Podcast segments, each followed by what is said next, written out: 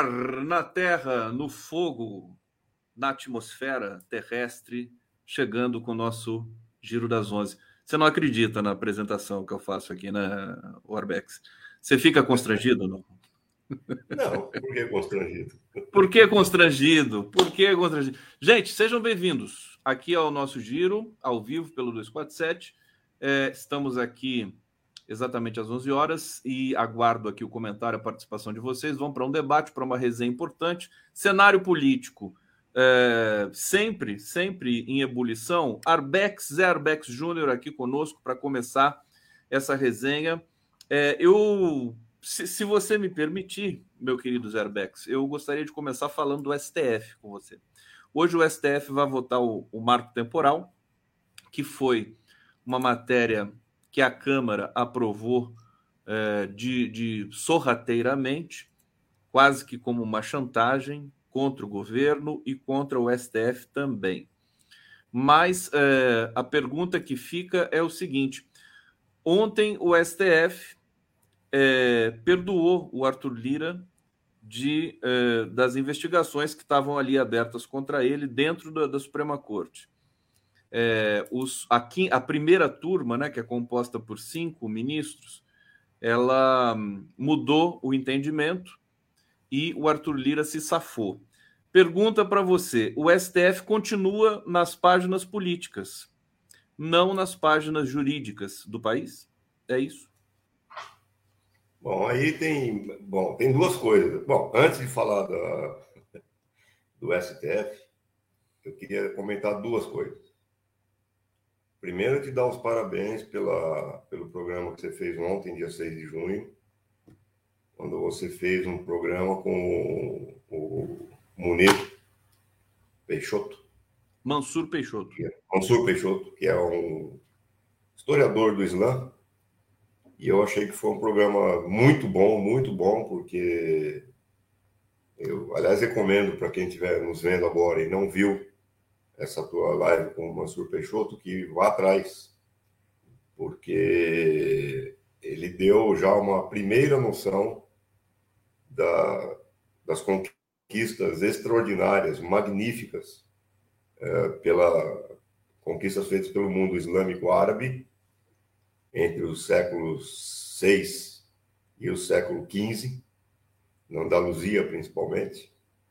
E começou a desmistificar uma série de absurdos, de imbecilidades, de idiotices que se fala sobre o Islã, gente sem nenhum conhecimento de causa, é, sem absolutamente nenhum embasamento histórico, e pior ainda, o, o esquecimento é, programado, proposital, que uh, o mundo eurocêntrico impõe sobre as conquistas do Islã. Sem o Islã não haveria renascimento, ponto, simples assim. Sem o Islã não haveria Kant. Sem o Islã não haveria, não haveria Leonardo da Vinci. é, é, simples assim, e não é nenhum exagero. Você começou ontem esse processo, eu espero que você convide de novo o Mansur para falar, porque ontem, com tudo aquilo que ele falou, começou apenas a arranhar a, a extraordinária contribuição do mundo islâmico para a civilização em geral. Isso é a primeira só, coisa. Só para eu é, falar aqui para o pessoal, né? Eu entrevistei o Mansur Peixoto, que é um estudioso do, do, do Islã, da cultura islâmica. Ele tem só 27 anos, é um, é um prodígio, né? Ele se é converteu ao Islã aos 12 anos de idade, tem uma história de vida fantástica, foi para o Egito aprender árabe. E de fato, quer dizer, a cultura islâmica, inclusive no Brasil, ela está impregnada em tudo que a gente faz o tempo todo e a gente precisa combater a islamofobia. Basicamente, o programa girou em torno disso e nós teremos mais programas sobre a cultura islâmica, sem dúvida nenhuma, meu querido Arbex. Então, a segunda coisa, bom, primeiro te dar os parabéns por isso. Segundo é dizer que eu acho que hoje você exagerou. É. Na chamada da nossa conversa aqui. Quando você coloca que a direita agoniza. É, eu, eu, eu troquei, eu, eu, eu, troquei. A direita, mas a direita agoniza. Você vê o. o, o tá muito longe de agonizar. O Ricardo muito Salles longe. dizendo que o Bolsonaro fraquejou, que ele está fragilizado. Não, não, sabe? Não, eles estão eles estão se engalfinhando ali, Arbex. Eu fico comovido com o teu otimismo. tanto a direita está muito longe de, de, tá agonizando que o STF acabou de inocentar o Lira. Quer dizer, então, para entrar na nossa discussão de, de hoje, quer dizer, está muito longe de agonizar. Eu acho que o, um setor da, da direita, a máfia bolsonarista, isso você pode dizer que a máfia bolsonarista está em crise. Talvez Mas... a extrema-direita, né? Oi? Talvez a extrema-direita que esteja. Nem a extrema-direita está em crise, está tá em agonia. Não. Um setor da extrema-direita, organizada na máfia é, bolsonarista, essa máfia pode estar em crise, a máfia bolsonarista. Mas é muita ilusão achar que uma, uma direita que se estruturou no Brasil é, ao longo de 500 anos de história entra em agonia, assim. Eu queria que você tivesse certo, mas está muito longe disso. A questão do STF, eu sempre tenho muito medo de tirar conclusões sobre aquilo que acontece nos bastidores. Eu não sei o que é que levou os juízes a inocentar o, o Lira. Não sei que tipo de acordo foi feito, não sei que conversa teve. Teve aquela. Lembra quando teve a coisa do ápio? Você perguntou minha opinião, eu falei, não sei. Não sei o que está acontecendo. E agora veio à tona o que está acontecendo, a festa da cueca. Quer dizer, então. Quer dizer, a coisa é tem feia. uma. A coisa é feia. A coisa é feia. Tem, tem uma coisa de bastidores aí, de chantagens, de, de, de, de tentativas de assassinato, de filmagens em, em, em orgias sexuais, de é uma podridão que eles ficam se comendo lá nos bastidores com essa podridão.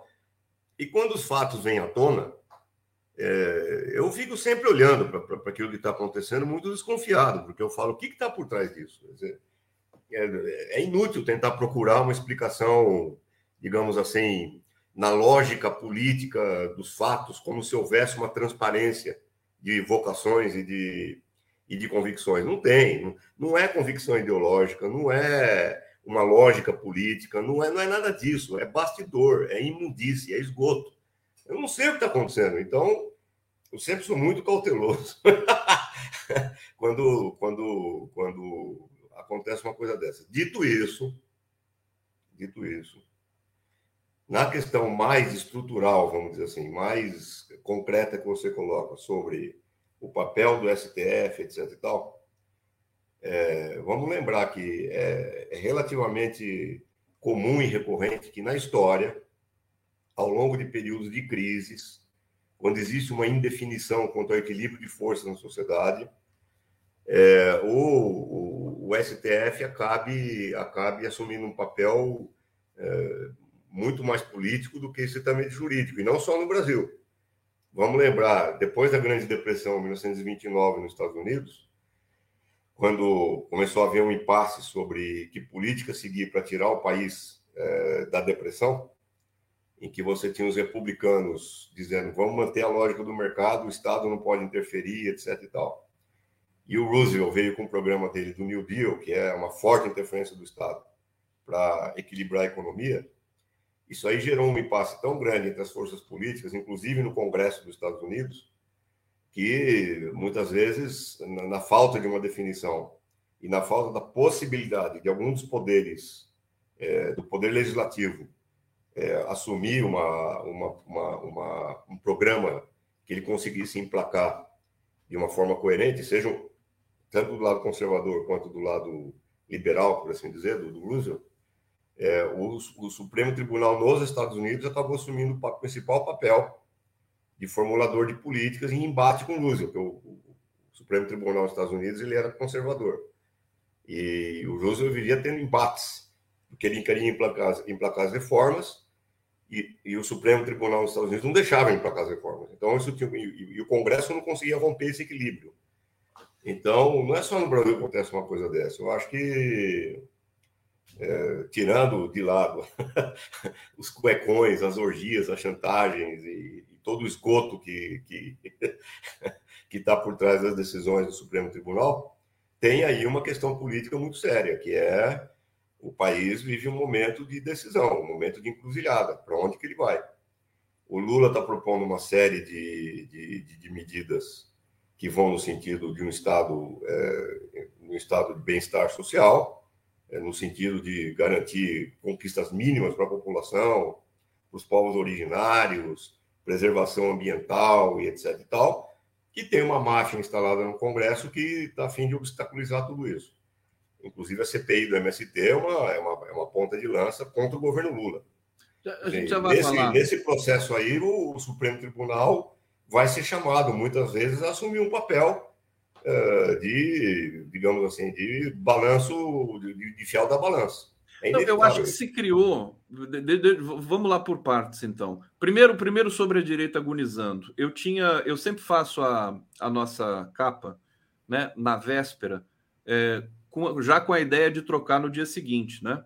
Então tá aqui. Às vezes eu não troco, às vezes eu troco. Então tá aqui a, a capa que não foi, é, que é essa aqui, direita agoniza. Deixa eu tirar a legenda aqui para a gente ver o subtítulo. Ah, não foi essa que foi pro ar? Não, não foi. Bolsonaro, Moro e Dallagnol rumam para proscrição. Ah, é, tá. eu, vou, eu, eu, concordo com você. Eu fiz uma chamada meio sensacionalista, eu troquei por essa aqui. Ex-esposa denuncia Lira, que é mais eh, escandalosa ainda, né? Mas tudo bem. É, mas, mas, o detalhe é o seguinte: eu vejo o Bolsonaro uh, encolhido. Ele nem tuita mais, né? Tá lá encolhido, apertado. O, eu vejo o Bolsonaro é, proibir o Flávio Bolsonaro de ser candidato a prefeito no Rio. E ele é forte lá, hein? Fernando Brito me disse. Eu vejo o PL tirando o Ricardo Salles da extrema-direita para candidatura em São Paulo. É, vejo o Dallagnol caçado. Vejo o Moro né, à, à beira de um ataque de nervos e da, da, da proscrição. Quer dizer, algum problema ela tem, essa direita. Algum problema ela tem, mas dizer que agoniza. Eu vou te dar a contrapartida. Então me dá. Quer que te dê uma contrapartida? Pode dar, Deva devagar. Início da segunda gestão do governo Dilma. Início. Início. Qual o apoio que ela tinha na opinião pública? Muito alto. 70%, 75%. Era recorde. Três meses depois, qual era o índice de aprovação dela? Depois das jornadas de 2013, despencou para 35. Qual era o índice de aprovação dela? Três meses 35. depois? 35. Menos. Foi para 20. Era menos? É, foi para 20. Então, doutor, quando você está falando em política, principalmente na forma como existe no Brasil, você está dando uma fotografia do que está acontecendo hoje. Essa fotografia não é o cinema. É só uma fotografia momentânea. As coisas podem mudar e mudar muito. Aliás, aliás, aliás, é... uma semana antes do Lula ser solto, uma semana antes do Lula ser solto, quantos diziam que ele ia chegar à presidência da República? Eu dizia. Não, você tinha dúvidas. O único que dizia aqui que ele ia ganhar sem dúvida nenhuma era eu. Ah, lá. É, é. E eu Não, na, na campanha, na campanha. então, doutor, quando você está falando em política, principalmente num país que tem cuecada, que tem chantagem para tudo quanto é lado. Olha, os Estados Unidos. Quando o, o, o, Trump perdeu as eleições e teve o 6 de janeiro lá, a tentativa da tomada do Capitólio à força, todo mundo achava que o Trump estava com, com, a carreira encerrada. Ele está quase favorito. Hoje, né? Hoje ele é o favorito a ganhar a eleição. Então, não existe isso no mundo da política. Agoniza, não sei o que tal. Não, não tem esse papo aí. Principalmente num país como o Brasil. Você não gostou do agoniza, né? Eu, na próxima ah, vez eu usar. É que eu, é que eu acho perigoso. Eu acho perigoso. Avaliações que tendem a nos desarmar. Porque se você diz que, que, que ela agoniza, que ela está fraca, que ela está não sei o quê, a tua tendência é relaxar. Relaxa, aproveita o momento. Vai, Mas se você disser, Arbex, aí entra na comunicação. Se você disser o tempo todo que ela é perigosa e que ela vai te pegar, você também, né? Você começa a ficar cansado, né? Ou não? Não, você não pode fazer nenhuma coisa nem outra. Nenhuma coisa nem outra. Você tem que dizer, ela está fraca, ela está em crise. A, talvez o principal grupo mafioso da direita esteja hoje, de fato, num beco sem saída, e é o momento da gente fazer o quê? Atacar.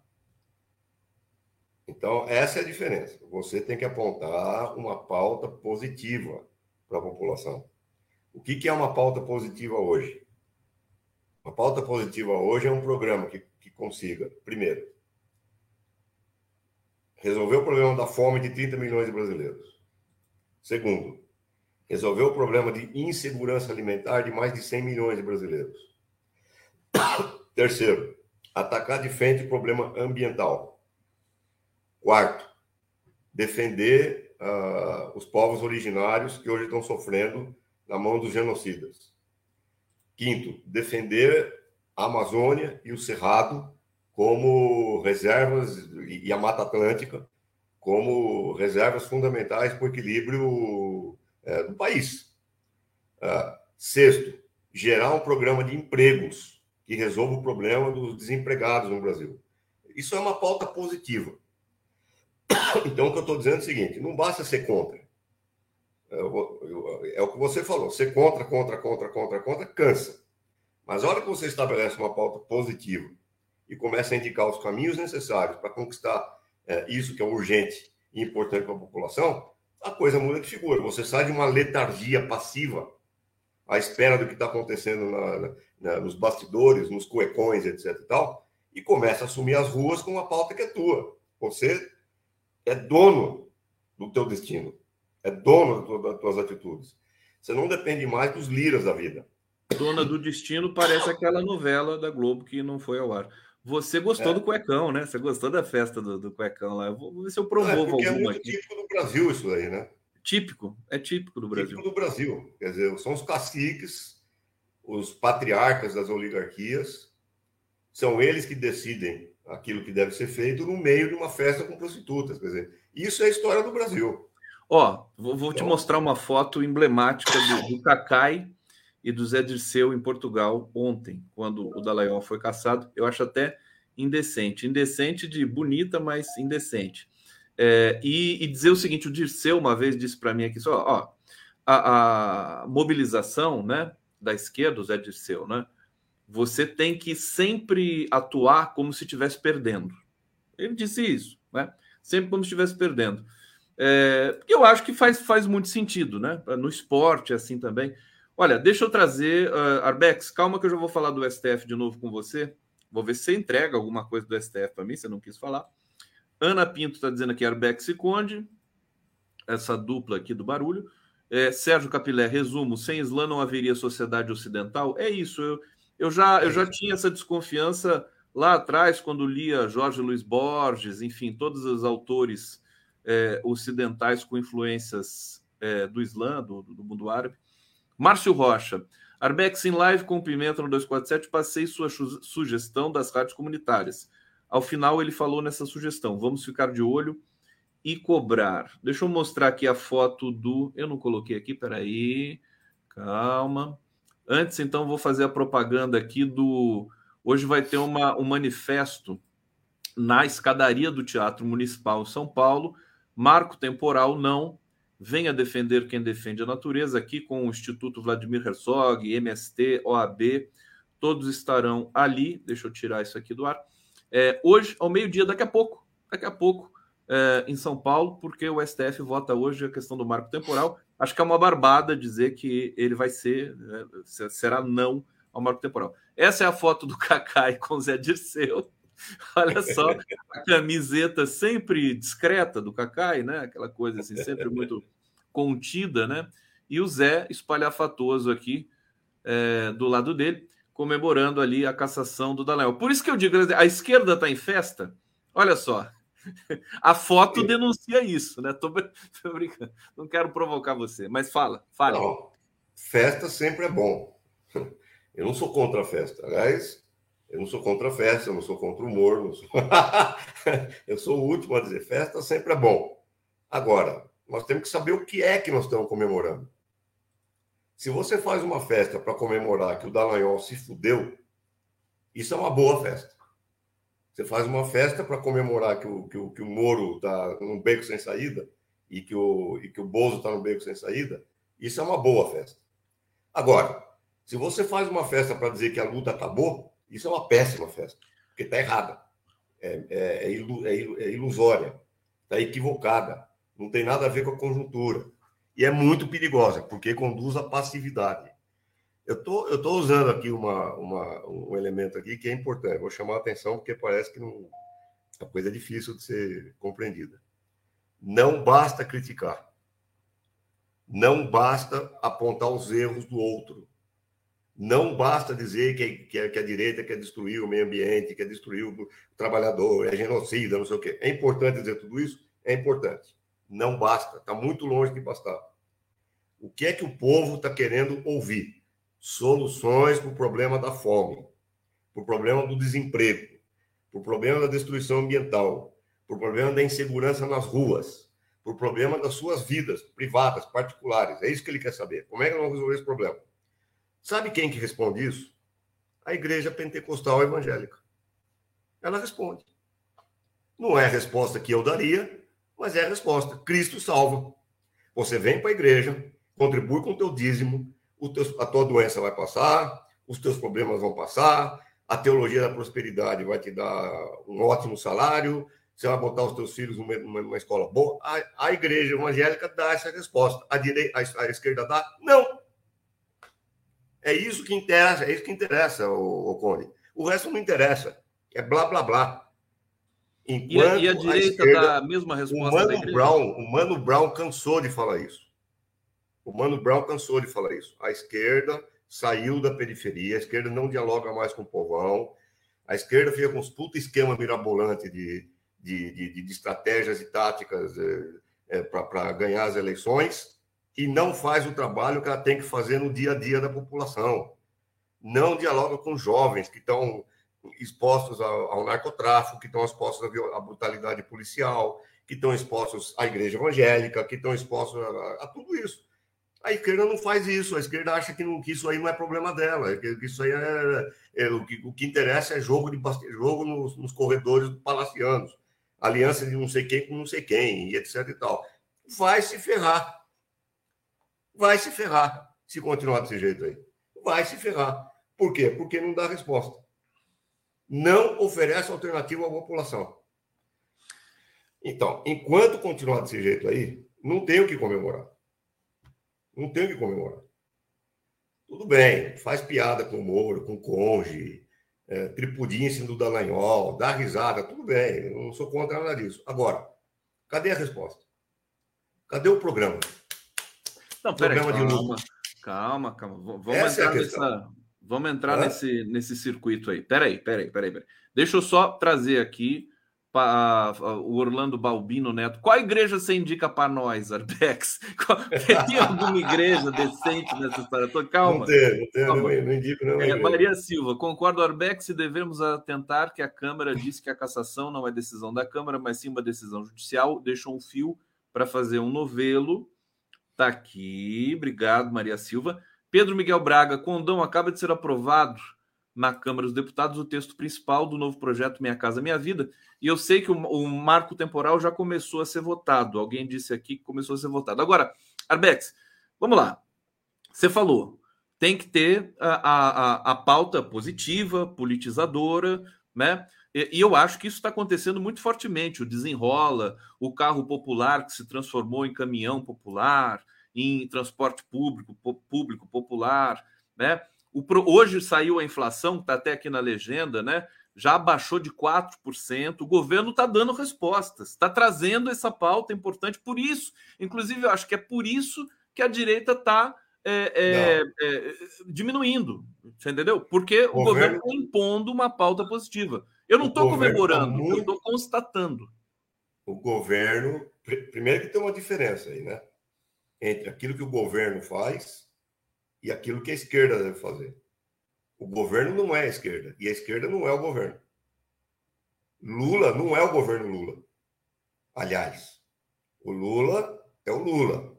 O governo Lula é uma coalizão que engloba forças que vão até o Opus Dei. Vamos lembrar do, do camarada Geraldo Alckmin.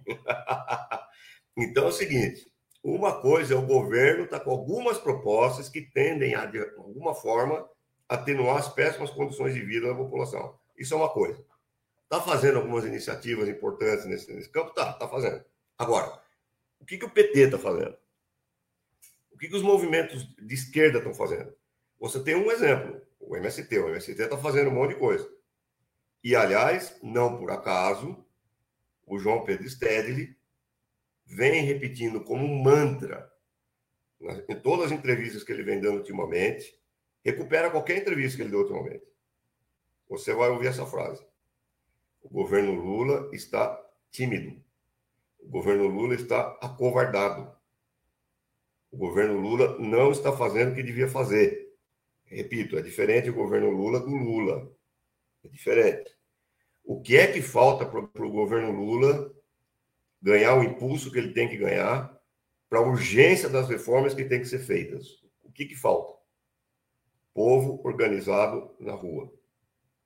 Não é acordo de bastidor. Não é. Você é muito chegado nisso de ficar vendo que acordos de corredores palacianos estão rolando. Não é acordo. Não tem acordo. Eu vou repetir a frase do Lula. Não se pode pedir paciência a um povo que tem fome. A fome não foi resolvida, cidadão. O desemprego não foi resolvido. A situação precária da população jovem nas periferias não foi resolvida. Agora, dá um exemplo: São Paulo, a capital, São Paulo. Está em tramitação aqui o um novo plano diretor, certo? O um novo plano diretor, que, se for aplicado, vai ser um desastre absoluto. Ele vai tirar todos os pontos positivos, os poucos pontos positivos que havia no plano diretor que está em vigor até agora, que evita a excessiva verticalização da, da cidade, é, estabelece limites para a construção de prédios numa área em torno do, dos metrôs, garante uma certa, uma certa porção da área para parques municipais, para verde, etc. E tal. O novo plano diretor que está em curso acaba com tudo isso. Acaba. São Paulo vai virar uma terra de ninguém, uh, exposta à sanha das grandes corporações. Sabe o que significa? Um desastre absoluto para a população das periferias, principalmente, porque vai aumentar a área de solo impermeabilizado, isso vai produzir enchentes catastróficas, e nós sabemos quem se ferra com as enchentes, nós sabemos quem ferra com as enchentes. O, o, a especulação imobiliária vai ampliar ainda mais a gentrificação dos bairros ditos nobres, como Jardins ou o bairro Central, que é bem assistido por infraestrutura, etc. E, tal, e vai expulsar contingentes ainda maiores de pessoas para as periferias. Olha, eu, eu aqui na PUC, onde agora é, aumenta muito o número de, de estudantes que dependem do ProUni, eu tenho alunos que demoram duas horas e meia para sair da casa deles e chegar até a PUC duas horas e meia, alunos do ProUni. Quer dizer, eh, existem, existem milhares de pessoas em São Paulo, dezenas de milhares de pessoas em São Paulo, que não tomam ônibus, não pegam ônibus, porque pagar a condução vai afetar o orçamento familiar, vai impedir a família de almoçar ou jantar algum dia. E o, o, que, o que, o PT está fazendo em relação a isso? O que, que os políticos do PT estão fazendo em relação a isso? Por exemplo, o quê? Quer dizer, é um negócio assim, afeta diretamente a população, afeta a segurança da população, o bem-estar da população, a, como a maneira, como os jovens vivem na periferia, como os trabalhadores vivem na periferia, o que, que o PT está fazendo em relação a isso? Mas espera aí, Zero. a gente, a gente Zero. sempre cobra. Tudo bem. Então é o gente seguinte, sempre cobra- Então é o seguinte, Fala. Então é o seguinte, enquanto não tiver uma proposta positiva para resolver esses assuntos, no sentido de mobilizar a juventude, fazer aquilo que a igreja evangélica já faz, com competência.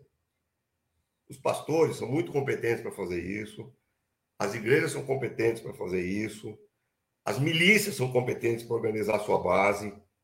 Todas elas Aliás, as milícias base. tomaram conta ali da Cracolândia, estão cobrando 30 mil para tirar a Cracolândia do, do. E são, e são muito competentes para fazer isso. Então, o que eu- o que eu estou querendo dizer é o seguinte: é, enquanto a esquerda não tomar pé dessa situação, ela vai ter que ficar com governadores como o Tarcísio. Como é que você explica que um cara que veio do Rio de Janeiro, sei lá de onde, que nem sabe o endereço onde ele mora, como é que ele conquista a maioria dos votos da população trabalhadora de São Paulo? Como? É que daí você Como? supõe que existe um, um circuito de informação decente. Não é isso que existe. Ah, então, Então é o seguinte, bicho. Então é o seguinte: tem aí uma precariedade que está que, que, que tá instalada. E que se o PT não atacar de frente, essa precariedade vai continuar existindo. Por que, que hoje o MST está com tanta força assim? Porque ele tem uma pauta positiva, ele distribui comida para quem precisa de comida. Ele distribuiu 7 mil toneladas de alimento durante a pandemia. Ele fez isso. O PT não situação, gosta de fazer isso. Não gosta, não faz e está pouco não se lixando para isso. Porque os deputados do PT estão mais preocupados com acordo de bastidor no parlamento. Você acha que devia fazer? Claro, óbvio. Mas aí ele, é que o PT não gosta de ser chamado de populista. Ah, o, PT, o PT não gosta de um monte de coisa. O PT não gosta de mobilização, o PT não Mas gosta assim, eu só acho injusto cobrar só o PT. Só isso que eu queria dizer para você. Não, eu estou cobrando o PT porque ele é o principal partido do governo hoje. E é o principal partido do país. E é o, e é o partido que é sustentado pelo movimento PT. Eu faço sempre a diferença entre o movimento PT e o PT como partido. O movimento PT foi aquele movimento que surgiu das greves do ABC, etc e tal, que existe durante que tem existido no país durante mais de 40 anos e vai continuar existindo por muito tempo, e é o movimento que colocou o partido PT no poder. No, Posso no te interromper para concordar com você agora? Posso? Sim. Você permite? Sim. Câmbio. Não, não, eu só, eu só não quero perder a oportunidade, porque eu, realmente Agora eu entendi bem essa, essa história que você está falando. Eu, eu, eu, eu, eu, tento, né, na, no meu papel de provocador, é, produzir o contraditório e tudo mais. Nas, nas lives que eu faço sozinho, eu cobro demais, né? O governo, você sabe disso. Agora, com você, como eu sei que você cobra, então eu vou defender o governo. Aí você, você desce a lenha. Agora, o fato é esse, quer dizer, o PT ele se elitizou, sem dúvida nenhuma isso é fato. E, e, ele se deslumbra com ainda com a Rede Globo, ainda com a Folha, acha bonito da entrevista para a Rede Globo e tudo mais.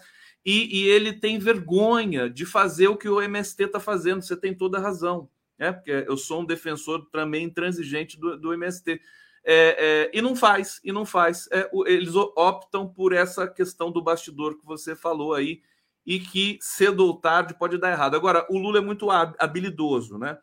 Ele, ele fez isso de 2003 a 2010 e se saiu bem, ou não? Claro, claro que saiu bem. Óbvio, isso aí não, isso aí não se coloca em questão. Agora, o problema é que uh, o MST não se limita, ele não se limita a distribuir comida.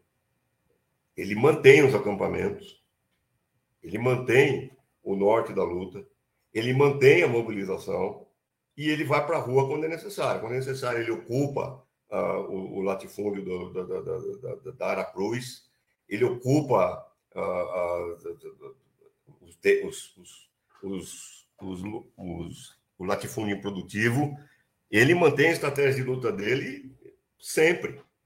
Então, não basta você distribuir a comida.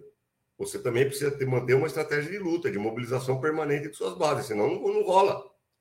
Você tem que combinar uma ação de emergência, que é para tirar, acabar com a fome do povo, uma ação de emergência, com uma ação estratégica de longo alcance, de longa duração, que você vai perseguir durante anos, que é o que o MST faz, para conseguir organizar a base, etc. e tal. Ora, é, a crise, eu chamo, sempre chamo atenção para isso, aquela frase do Trotsky que eu vivo repetindo como um norte de análise. A luta de classes é nacional na sua forma, mas é internacional no seu conteúdo. A crise internacional está se, tá se acelerando a passos largos. Nas duas últimas semanas, por exemplo, a China abandonou o linguajar diplomático da China, que é um linguajar para apagar incêndio, para manter a calma, para dizer que nós vamos resolver tudo na base da conversação, etc. E tal. A China abandonou esse linguajar diplomático, porque os Estados Unidos estão apertando o cerco em torno de Taiwan apertando mesmo, inclusive com o envio de mais frotas é, de guerra, etc. E tal, assim como estão apertando o cerco contra a Rússia. Na semana passada, nós vimos como o maior porta-aviões do mundo, os Estados Unidos mandaram lá para a costa da, da Noruega dizer, e ontem teve a explosão lá da, da, da, de uma represa lá na Ucrânia com consequências devastadoras. Quer dizer, os tambores da guerra estão começando a soar cada vez mais altos. Isso daí nós estamos caminhando para uma crise generalizada, doutor. Dizer, e o Brasil está nesse contexto. Quer dizer, se você, se você não tiver uma política de organização da sua base, dos jovens, etc. e tal, capaz de dar uma coerência para as lutas nesse contexto explosivo, em que as alianças políticas estão, se radicalizando, é... como é que você vai encontrar alternativa para dialogar com a juventude? Se você não está tomando uma iniciativa nesse sentido. Hã? Deixa eu dar uma informação para você, que é o seguinte. É, recentemente fiz um debate aí com, com o Genuíno, com o Breno Altman, sobre é, comparações do Gustavo Petro na Colômbia e do Lula no Brasil. O Petro foi eleito, aclamado, primeiro presidente da esquerda na Colômbia, está governando com os movimentos sociais, está pressionando o Congresso com os movimentos sociais, mas agora está ameaçado de sofrer um golpe. Está todo mundo sabendo. Né? Você tem esse detalhe também. Né? Ah, é? E, que as, as conexões de bastidor também elas servem para isso também. Eu acho que nem tanto ao céu, nem tanto à terra. Ô, Rony, pelo amor coisas. de Deus, Rony, pelo amor de Fala, Deus, põe o pé no chão, põe o pé no chão. Você acha que o Lula não está ameaçado de golpe? Da onde você Eu falei isso. Eu falei isso. Ué, eu não falei você isso. falou que o Pedro, você falou que eu o Pedro está ameaçado, tá ameaçado de golpe. E o Lula não. Eu não falei e nem desfalei. Você que está ah, falando. Então, então é o seguinte: o Pedro está ameaçado de golpe, mas não é porque ele, ele fez aliança com movimento social e não sei o quê, é por causa do programa político dele. Porque ele podia ter feito aliança com o movimento social para ir para a direita. É o programa político dele. O Lula está ameaçado de golpe desde o momento que ele assumiu. Mas isso sempre foi assim. Agora a gente aprendeu. Então, então, então não é novidade o que você está falando. Sempre foi não, assim. Eu estou falando o seguinte, querido, o seguinte. Eu estou falando que não basta você ter o apoio dos movimentos sociais também para se livrar dessa não, sombra. Não, entendeu? Não, não, não basta você ter o apoio dos movimentos sociais para se livrar dessa sombra. Agora, sem o apoio dos movimentos sociais, você não vai se livrar mesmo. Deixa eu, deixa eu trazer, porque assim, o pessoal tá, tá curtindo bastante esse debate e tá comentando e tá postando coisas aqui importantíssimas para a gente absorver e, é, é, e, e, enfim, e incrementar o nosso, a nossa análise aqui. Bom, Edson Antunes, o Brasil é trevo sem saída ainda. É, Sérgio Capilé, religião é questão de foro íntimo, dizem. Reginalíssima, Arbex, qual igreja quando diz que igreja não faz? Qual igreja quando diz que igreja não falou? Não entendi muito bem aqui, mas aqui está lido, querida regionalíssima. Rodrigo de Janeiro, a política interna passa pelo legislativo, o PT não é uma monarquia. Já a política externa que não passa pelo legislativo, o PT vem mostrando claramente sua posição. Espera aí que tem vários comentários interessantes aqui. Holanda Giordano, não se pode fazer muito mais do que o PT já avançou, só se for com sangue. Lula não é revolucionário, o MST é um excelente movimento, o PT é um partido político muito diferente. Júlio César Beraldi, Arbex, esses superlativos também são deletérios. Nada? Como assim? Lula retomou todos os programas sociais. Fernando Toso, Arbex, desculpe, mas está falando de um PT que não existe mais. Hoje o problema é muito pior. Temos um cara na Prefeitura de São Paulo que ninguém conhece, o Tarcísio como governador e seis anos de fake news. Jucara Santana, concordo com você, Arbex, um partido com tanta verba, o Boulos com um partido menor, ganhou muito mais apoio dos jovens na campanha da Prefeitura em 2020, esperam somente pelo Lula. É, aluno 4335, aceitem a realidade, não fiquem nessa de que não se pode criticar o PT. Eu votei no Lula, mas convicto de que esse governo também comete erros, sejam, sejam críticos e não gados do sinal invertido. Aníbal Fontoura, partido é uma coisa, movimento social outra. Eduardo Neri, importante posicionamento crítico do Arbex, não serve, não serve ser torcida ovacionando apenas. Fernando Bai, medo de virar um Zé de seu ou genuíno. Então, devolvo para você, para você amarrar tudo agora em 20 segundos. Não, estou brincando. É um pouquinho é mais. Óbvio, é óbvio que partido é uma coisa e movimento social é outra. Mas é óbvio também que o, PT nasceu do movimento social. Vamos esquecer isso? Qual é a origem do PT? O que eu estou propondo aqui é uma coisa muito simples, que o PT volte às suas origens. Ponto. Numa síntese é isso. Quer dizer, você não pode ter um partido que, é, que privilegie a vida parlamentar, as normas parlamentares, ou como se diz agora, o convívio republicano, essa palavra hedionda, republicano, é, o politicamente correto, você não pode ter um partido desse e, ao mesmo tempo, um partido é, que, que, defende os movimentos sociais. Ou é uma coisa ou é outra, companheiro. As duas coisas não dá. Fica uma esquizofrenia. Do parlamento para dentro, você usa uma linguagem republicana, de conciliação, de conchavos, etc. E, tal, e do partido para fora, você diz que é, que é movimento social. Não, não dá. Você tem que tomar uma decisão. Essa é a primeira coisa. A segunda coisa é a seguinte: eu não confundo Lula com o governo Lula. Estou cansado de dizer isso aqui, parece que tem gente que não gosta de entender. Uma coisa é o Lula, que está assumindo uma série de posições extremamente importantes, combativas, anti-imperialistas e botando para arrebentar. Isso é o Lula. Outra coisa é o governo Lula, que, como diz o Stedley, está acovardado, está intimidado está com medo de assumir posições. E aqui não é o Arbeck dizendo, é o João Pedro Stedley. Eu estou reproduzindo aquilo que o Stedley diz, porque eu concordo com aquilo que o Stedley diz. Em terceiro lugar, não dá para culpar uh, todas as coisas do mundo uh, na direita e absolver a esquerda, como se a esquerda não tivesse problema nenhum em relação ao que está acontecendo. Desde o primeiro governo Lula, do primeiro, lá em 2002, 2003, tem um monte de gente da esquerda que está dizendo o seguinte: sem criar um sistema de comunicação popular muito forte, capaz de levar para a população as informações corretas, capaz de organizar os jovens em centros de periferia onde eles possam se comunicar com uma informação correta, uma, uma informação capaz de competir com os grandes veículos é, do capital. Sem isso, vai ser impossível vencer a batalha da opinião pública. Nós não estamos dizendo isso hoje, nós estamos dizendo isso desde 2003. Nós passamos pela frase completamente estúpida da Dilma Rousseff, quando ela disse que o único controle que ela aceita sobre a mídia é o controle remoto. Ela falou isso daí. E o governo Lula deu toneladas de dinheiro para a Rede Globo, no primeiro e segundo governo dele. Então é o seguinte, não adianta, não, vem querer isentar a esquerda de responsabilidade, porque não dá. Porque não dá. Então, o problema, eu, eu sei que muita gente fica brava comigo quando eu falo isso, fica. É, eu não falei que não, o Lula. Não é fiquem bravos com o Arbex, por favor. Eu não, eu não, falei que o Lula é revolucionário, não falei que o PT é revolucionário, não falei que o MST é revolucionário, não falei que ninguém é revolucionário, não estou falando em revolução. O que eu estou falando aqui é defesa dos direitos mínimos da população. Sabe o que quer dizer direito mínimo? É que, é que defesa dos direitos mínimos da, da, da população para as elites brasileiras significa revolução. É. Arbex, dá um abraço aqui, querido. Obrigado, viu? Dá um abraço, fica aí, não nem se mexe. Aqui, aqui, tem que dar um abraço. Olha, acabou nosso tempo, pegou fogo aqui. Obrigado, sempre. Muito bom te ouvir. Porque é muito bom, não, mais ou menos. Mais ou menos. Mais ou menos. E, e manda um beijo para Romilda, né?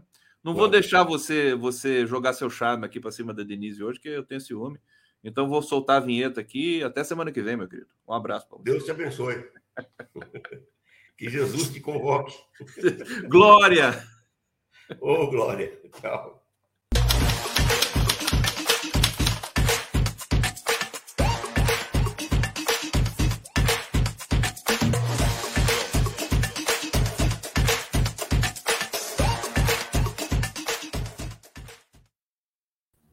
Denise, você vê, se eu brigo com o Arbex, não brigo, né? A gente não, mas, mas assim, isso é amor, né? É, é uma respeito, graça aí. Né? né? Esse negócio de eu ficar só concordando, dizer, né? É, é, eu ia não até dizer que eu vou chegar e dizer oi, tchau, porque depois das análises tão completas que ele faz, não, não, não elogia muito o Arbex, não, senão ele fica mascarado, não volta é mais verdade, aqui, aquela coisa. É, não, mas é incrível, faz a gente pensar. Eu acho que é isso que a gente perdeu.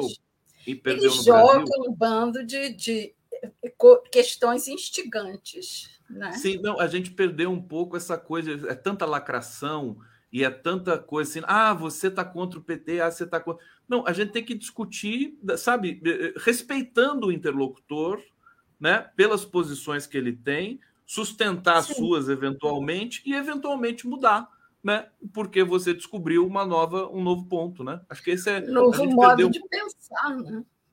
Claro. Tudo bom, Denise? Tudo bem. E você? Está de verdinho hoje? Hoje eu estou fantasiado de, deixa eu ver, de, de aspargo. Não, tá fofo, tá bonitinho. Ô, Denise, deixa eu te perguntar. É, eu tô, eu tô muito, não sei se eu digo preocupado, mas eu não sei se o Arthur Lira está sendo fritado pela história, pelo judiciário, né?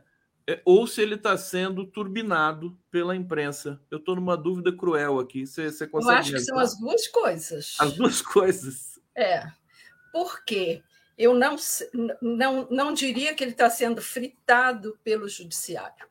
Eu diria que ele está sendo alcançado finalmente pelo judiciário. Porque o judiciário está pegando as pontas que ficaram soltas até agora. Porque veja você, um caso que está rolando desde 2012, só agora ser examinado com lente é, no mínimo, muito lento, né?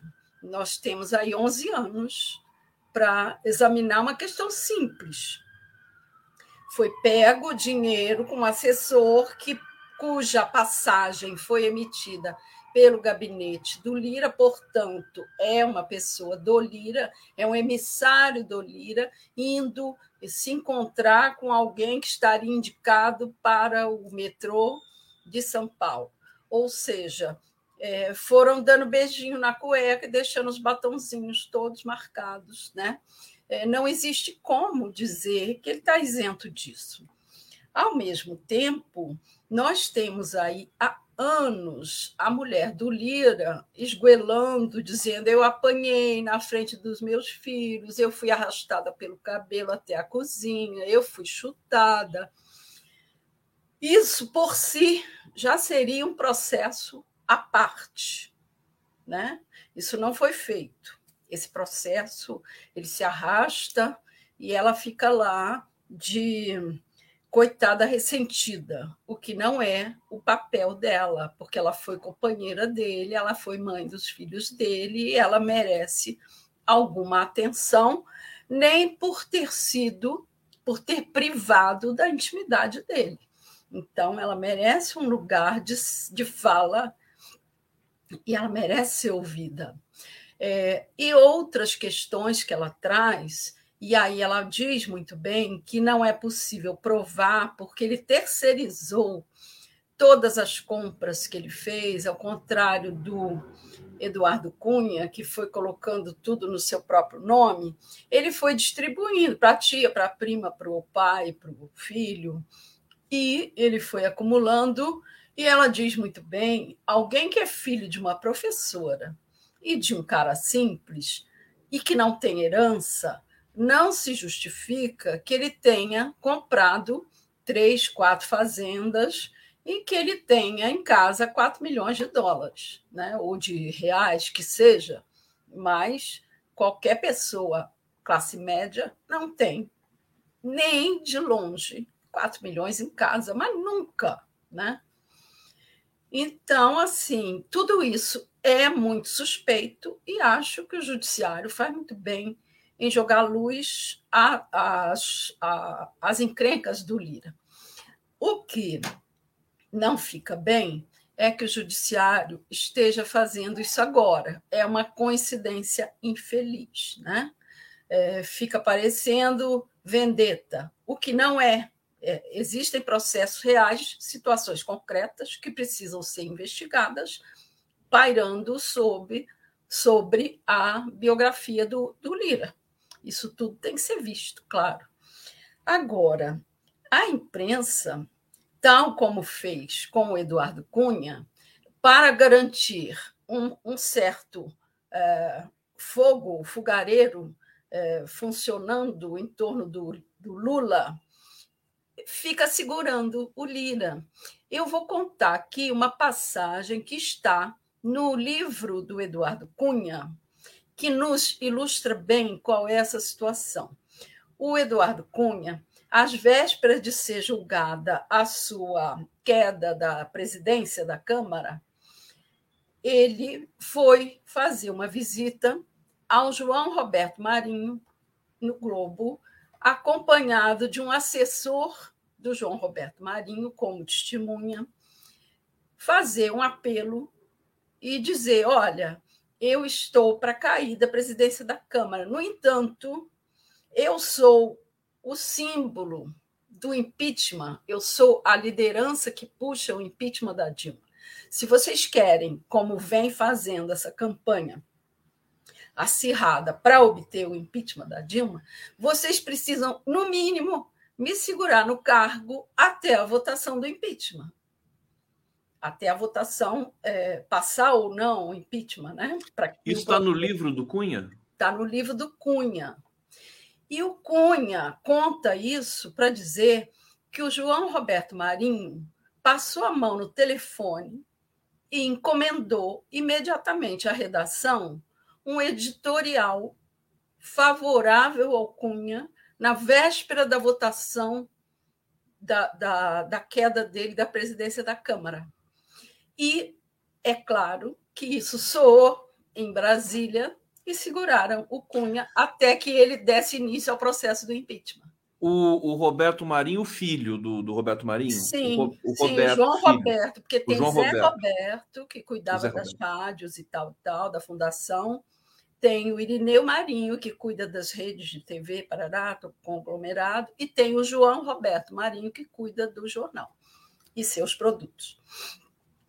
Então, o que eu quero dizer é o seguinte: que quando interessa fomentar a queda ou uma intriga em torno do governo, eles usam, ainda que seja um crápula mafioso como Lira, e seguram até obter o que lhes interessa. Até obter o que eles, o que eles querem. Agora, vamos, vamos aprofundar. Isso está tá sensacional, essa sua uh, resenha. Isso está na minha dissertação de mestrado. Né? Tá, o quê? Está na sua dissertação isso?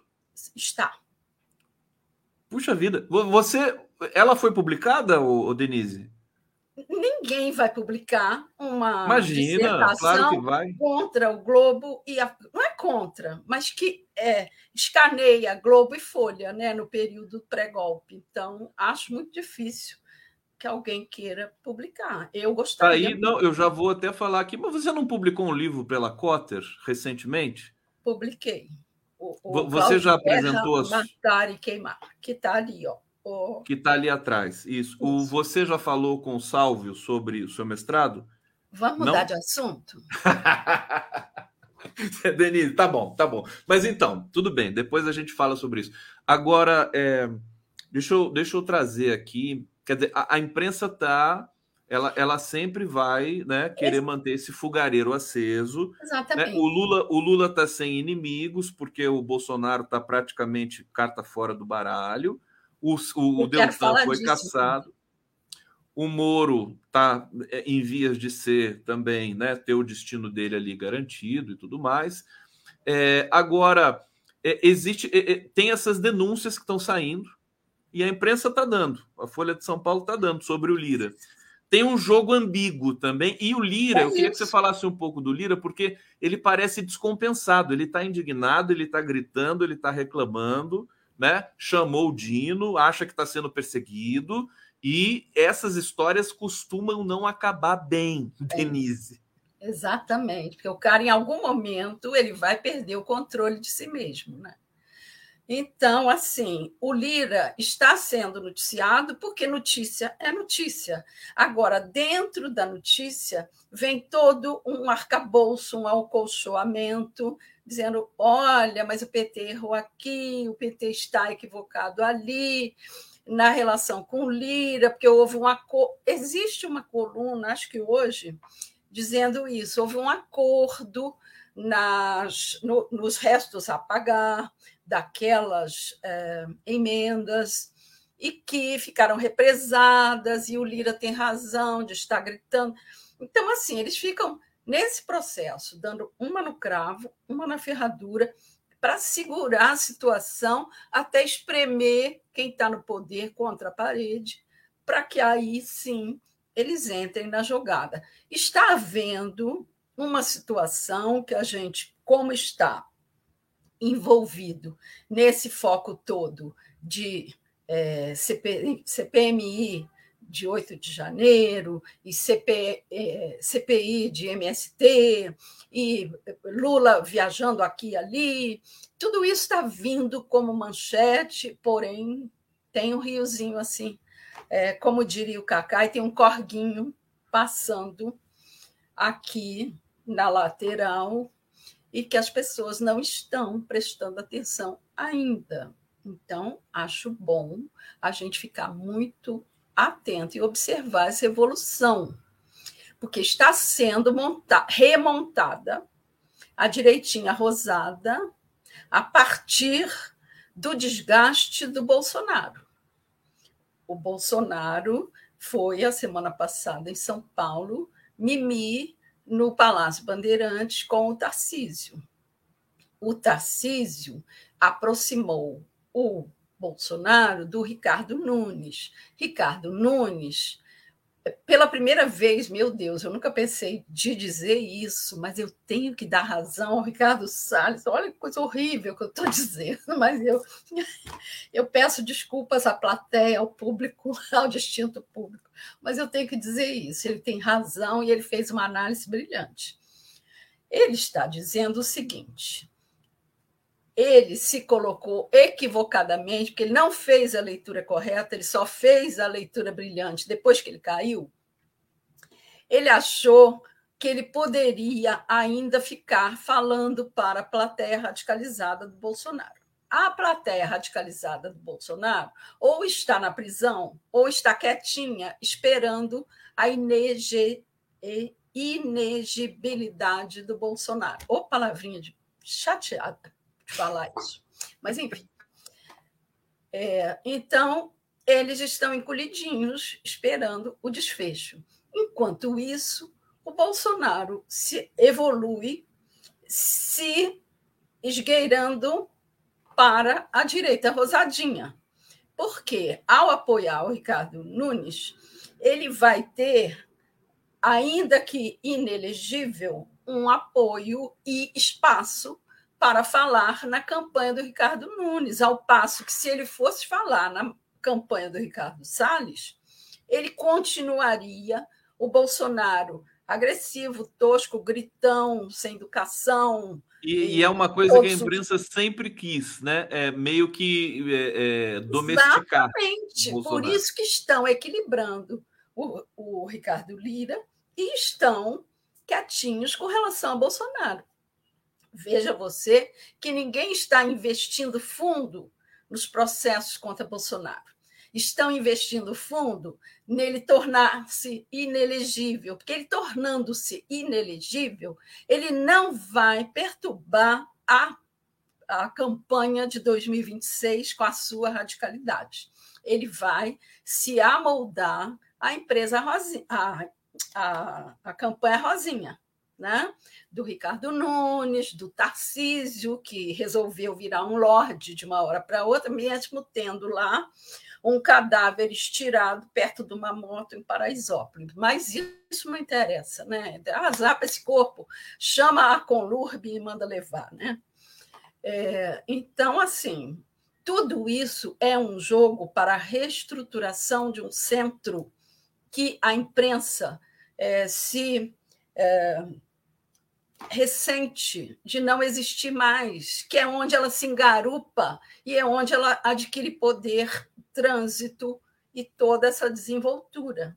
Então, é isso que está acontecendo e as pessoas não estão se dando conta. E Denise estão Assis. foco nessa, nos fatos atuais, né? escândalos. Pois é, e, e, eles não param, existe uma certa inércia também, a imprensa precisa de escândalo para sobreviver também, acho que a gente precisa, né?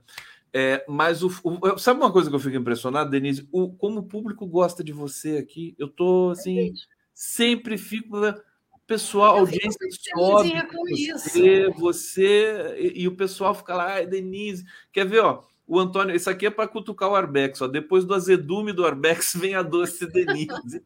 Antônio, tadinho do Arbex. Não, o Arbex é um fofo. Não Ele é vamos fofo. atacar o colega. É, é o Rossi está dizendo aqui: concordo em proteger o viver indígena, mas discordo da santificação de índios e ONGs. Ah, os próprios índios discordam disso também.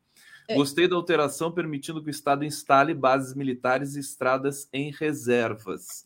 Alteração do quê? Do marco temporal? É, já vamos de checar Deus, isso. Né? Olha, Hã? base militar perto de indígenas só na ditadura. Pois é, isso eu acho perigoso. Isso resulta em extermínio. Força, se as Forças Armadas é, fossem democráticas, né, se elas fossem democráticas e profissionais, tudo bem, mas não é o caso né, no Brasil. Não. Não é isso? Vai resultar nisso que você falou. Desculpa, Denise, eu cortei você, mas você vai comentar isso na sequência. Vicente Juclas está dizendo aqui: se não aqui, onde mais saber? Acho que é um elogio isso para a gente, né? É, Carlos Tinoco tem a tempo a publicar o um mestrado da, da Denise. Observar e absorver do queridíssimo Eduardo Marinho, está dizendo aqui que não conseguiu mandar superchat, mas eu peguei a mensagem dele aqui. É, os sanguessugas do Congresso servem aos vampiros da sociedade, encimados pelos demônios do mercado financeiro, nacional e, sobretudo, internacional, oligarquias anglo-estadunidenses. Obrigado, Eduardo Marinho. Ainda estou querendo te chamar para cá, viu? Vou te mandar um e-mail depois desse giro aqui para te convidar mais uma vez. Eu já convidei algumas vezes, ele não pôde vir. Você sabe quem é Eduardo Marim, que é um dos grandes é, é, comunicadores aqui do, do, da cena digital brasileira, já de muito tempo, uma figura assim admirável, fantástica e muito crítico também com relação aos estilos de vida né, que a gente tem é, e as questões também de ordem política. É, Denise, você quer, você quer comentar tudo isso que eu falei aqui? Não, vamos seguir. Não. Não quero. não quero, não quero, não quero. Não quero, não vou comentar. É, não. Então, deixa eu ver para onde que eu vou. Eu ia falar. É... Peraí, eu disse que não quero, mas é, hoje vamos lembrar que vai ser votado no STF o marco temporal. Sim. E, que é uma questão é, de fundo nisso aí que nós estamos falando. Porque essa fala do, do nosso internauta remete ao projeto Calha Norte, que é a menina dos olhos dos militares, que eles nunca conseguiram botar de pé para funcionar a pleno vapor como eles gostariam. Mas o que, que eles queriam? Montar é, postos de saúde que fizesse laqueadura nas mulheres é, nordestinas e do norte, entendeu? que é vigiar a, as atividades do índio, do, do índio não, desculpa, meus indígenas queridos. A gente é antigo, aí fica usando esse vocabulário horroroso. Mas, enfim, é, então, isso aí é o projeto Calha Norte, com posto de saúde, com vigilância aos indígenas, com controle à vida deles, aonde eles vão, e pode ter carteira de identidade, não pode ter carteira de identidade. Isso é nocivo. Os indígenas, eles têm uma cultura própria, eles não precisam de vigilância, entendeu? Porque vigilância pode ser para defendê-los, embora eles saibam se defender, e pode ser também para desvirtuar toda a cultura deles e a vidinha deles. Deixa o índio, como diz o, a música, deixa o índio. música diz Deixa o índio. Que música que é? Deixa o é índio. Tom Jobim. É do Tom Jobim. Do, do é disco do Passaredo. Exatamente, é, exatamente. É um disco ecológico e, e, muito anterior a essa moda ecológica. Sim, eu lembrei o ponto que eu queria trazer ainda com você com relação à Lira, que é o seguinte.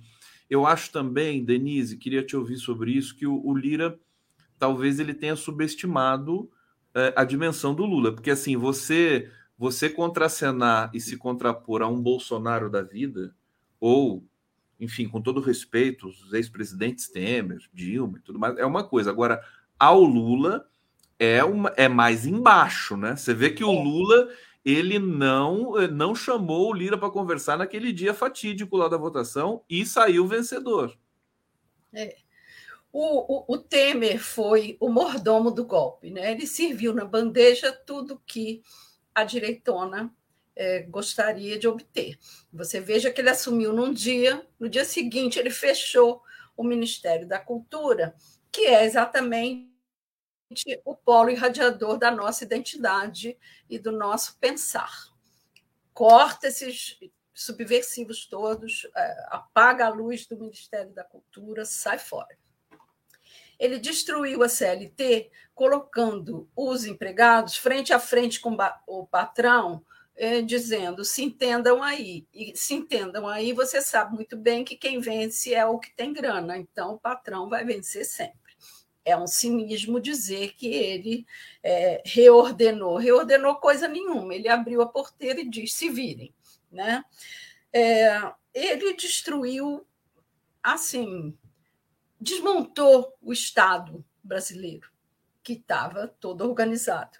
E veio o Bolsonaro depois e disse aquela frase naquele jantar, célebre jantar na casa do Sérgio Amaral em Washington, que era o, o embaixador brasileiro nos Estados Unidos na época, e ele disse: Eu vim para destruir. E o que, que ele queria destruir? É, era todo todas as instituições que funcionavam ordenando direitos, direitos da população. Então, assim, destruiu o ensino médio, destruiu tudo. Né? E nós agora, o, o, Lula foi muito feliz nesse slogan, na reconstrução, união e reconstrução. Nós temos que nos unir e reconstruir. Agora, para reconstruir, nós vamos ter que dar direcionamento, ordenamento. E o Arbex disse muito bem que existe o Lula e existe o governo. O governo é titubeante, é medroso, é sim. Não adianta a gente querer tapar o sol com a peneira. Né? Nós estamos lá com o, esses ministros palacianos que represaram coisas, e aí foi o grande tumulto com o, o Lira.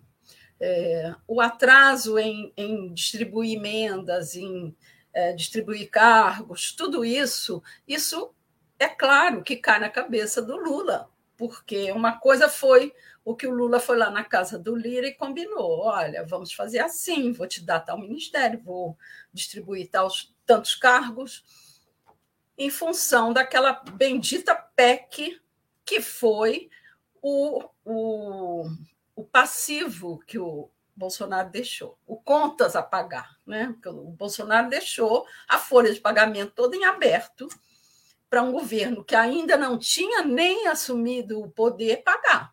Então, como é, suceder um cara irresponsável que ia para a praia andar de jet ski, fazer motociata, não queria governar, entregou o, o governo na mão do Ciro Nogueira e na mão do, do Lira. E o poder vicia, né? Esses caras ficaram viciados. E quando o Lula entrou e fez esse acordo, já no, no afogadilho de assumir é, sem estar endividado, né? ele precisou fazer alguns acordos que os dois ministrinhos lá demoraram, cochilaram para cumprir. Então o Lira ficou aborrecido. É, e agora? Agora vai ter que arrumar essa bagunça. Né? Crianças, arrumem o quarto. Arrume o quarto. Olha só, deixa eu trazer aqui comentários. É, o pessoal agora é sessão, sessão é, elogios a Denise, tá? Lemir Maia. Assim eu vou ficar metida, gente. Ela é meiguinha mesmo. André Monteiro, tão fofa.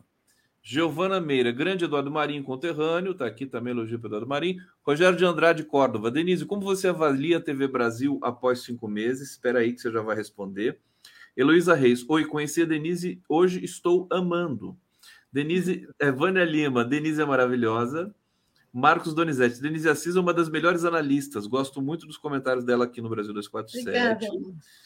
Conceição Ribeiro, Denise é adorável. Olha só, depois você Olha faz um pix. Faz um pix pro Conde depois, hein, Denise? Alessandra Teixeira, Denise é a melhor comentarista do 247. Olha só, e nós temos grandes comentaristas aqui. Meire Machado ama Denise. André Monteiro adora Denise. É, Denise Mania aqui no Giro das Onze. Lena Deus. Pares, no julgamento do Lira no STF, quem mudou foi a PGR. Denise, minha queridíssima, maravilhosa, convidada, que mexe com a emoção das pessoas aqui e também com o cérebro, evidentemente, porque faz todo mundo pensar. Qual sua avaliação da TV Brasil dos, depois de cinco meses? Você tem acompanhado? Olha, eu tenho acompanhado nos assuntos que me interessam, né? Eles fizeram uma bela de uma série sobre o, o golpe de 64, eles fizeram uma série sobre trabalhadores, sobre sindicalismo e tal. Eu acho que está havendo um esforço para mudar. É, colocaram o Marcos Uchoa na ponta para fazer um jornalismo de qualidade, e ele se coloca muito bem, porque ele não ele não pousa de estou representando o governo, ele faz as perguntas que eu faria ou que qualquer outro jornalista faria. Então, eu acho que está havendo um esforço. Agora, a TV Brasil, ela foi um foco de assalto, destruição, que reduziu seus quadros, a ponto, Conde, de eu saber que o estúdio onde eram feitos os jornais, ele foi destruído e virou salinha de administração, de gestão, né? Então, assim, está no osso com um quadro muito reduzido. Agora, a Maria Augusta Ramos, que é uma amiga querida, está lá na direção dessa parte da TV Brasil. É, eu vou chamar de entretenimento, mas não é a palavra correta. É a, é a TV que vai trazer novidades. E o Hélio Doyle está na direção geral, fazendo muito esforço para colocar quadros de qualidade, para recompor com o que ele tem, né? para uh, obter material e agregar de outros ministérios, enfim. Está é, tá havendo um esforço e eu acredito que isso possa evoluir. E nós temos também a Flávia Filippini, que é a diretora geral zona que tá é da maior competência. Da, da Antônia Pellegrini, que é, inclusive. Ah, porque eu a... não a conheço, por isso que eu estou esquecendo. Esposa do Marcelo Freixo. Isso. É. Também está lá fazendo par com a Guta e estão se dando muito bem. Essa sinergia é poderosa, né? Duas mulheres na direção. Aliás, três, porque a Flávia Filippini ela é uma jornalista que está na, desde a primeira campanha do Lula acompanhando todo o desenrolar de tudo que aconteceu. Então, assim, é uma pessoa com muito pulso, muito tino de condução, de direção, de é, coordenação, que é a melhor palavra. E tem o Camerino Neto, que está também na direção, da, na coordenação da TV, distribuindo esse material com agilidade. Outro dia eu falei com ele quase de madrugada, ele não tinha almoçado, porque ele estava lá editando material. Então, assim, é uma equipe que está se doando para essa reconstrução. É, vou, vou não dar... vamos criticar por enquanto, vamos esperar e apostar. Ah, então não vou falar nada. Então você pediu para não criticar. Fala. É eu ia falar, agora não vou falar mais. Ah, não, contribui, conte. Não, não, eu vou trazer mais sessão Denise aqui. Olha, peraí. É, o, a Lucila Matos na Torre de Londres, apoio contra o marco temporal. Aliás, eu tenho um vídeo aqui da Torre de Londres, é, é, lindo, em apoio às a, investigações com relação à execução do Bruno e do Dom. Vou colocar para vocês aqui quando a, quando a Denise, quando a gente for fazer a transição, eu coloco aqui para vocês. Olha que bonitinho que a Beth Landman. Amar Denise é fácil. Simpatia, beleza, inteligência, consciência dos fatos para além dos fatos. Denise, é, vamos falar do, das ações do governo, o desenrola que foi apresentado. Sim, né, da maior ontem, importância. O, o, o programa ali do carro popular que virou outra coisa. É, nós temos dados importantes da economia, inflação abaixo de 4%, Isso. sendo que o mundo está sendo pressionado. É, os resultados começam a aparecer e esses programas é, na, na, na, dimensão econômica parece que estão sendo feitos é, assim lentamente e, e, e, continuamente. Fala para gente que seu. Eu não tinha a menor dúvida de que isso fosse acontecer. É, desde o início, quando as pessoas me falavam, ah, mas o, o Bob Neto vai pressionar o Lula, não vai deixar. Eu falei, gente, não é que não vai deixar a economia ela tem um dinamismo e ela anda por ela própria. É, basta lembrar daquele prêmio Nobel, que eu não vou saber dizer o nome, aquele indiano, que distribuiu é, digamos, o equivalente a mil reais para cada mulher da sua aldeia e movimentou tanto a economia local que isso se irradiou, irradiou para o resto da, da, da Índia, e a Índia é o que é hoje, graças a esse, esse entendimento de que os pequenos negócios unidos podem sim fazer o bolo crescer e a economia deslanchar. Então, com a economia deslanchando, não existe razão para o Roberto Campos Neto é, segurar esses juros. Ele vai ficar falando sozinho, ele vai ficar exposto, ele vai ser obrigado a rever posição. Vista ele a camisa amarela, verde, azul, do jeito que ele quiser. Agora, ele está errado economicamente, tecnicamente, politicamente e de tempo. Ele está num tempo do avô dele porque ele querer ter pulso para segurar uma economia que deslancha na, na, no ritmo de Lula, ele vai ficar falando sozinho. Não vai conseguir segurar essa taxa de juros por muito tempo. Eu acho que nós estamos num, num momento é, de muita positividade. A queda do dólar, a subida da bolsa, a queda na inflação, tudo isso faz um conjunto que injeta não só é, a, os números positivos na economia, como injeta otimismo nos é, industriais que se animam a fazer investimento nos seus negócios. Eu já contei aqui história do tipo como que na, nas vésperas, na, na fase anterior ao impeachment, eu conversei com industriais que diziam não vamos investir, vamos demitir para acirrar a crise para que a gente obtenha o impeachment. Então, Eles não têm o menor pudor, fizeram não, um jogo não, baixo, inclusive é, em, em, conluio com os veículos de comunicação. acabado, é isso. Então, assim, não vai ter como segurar. O, o Brasil caminha, né?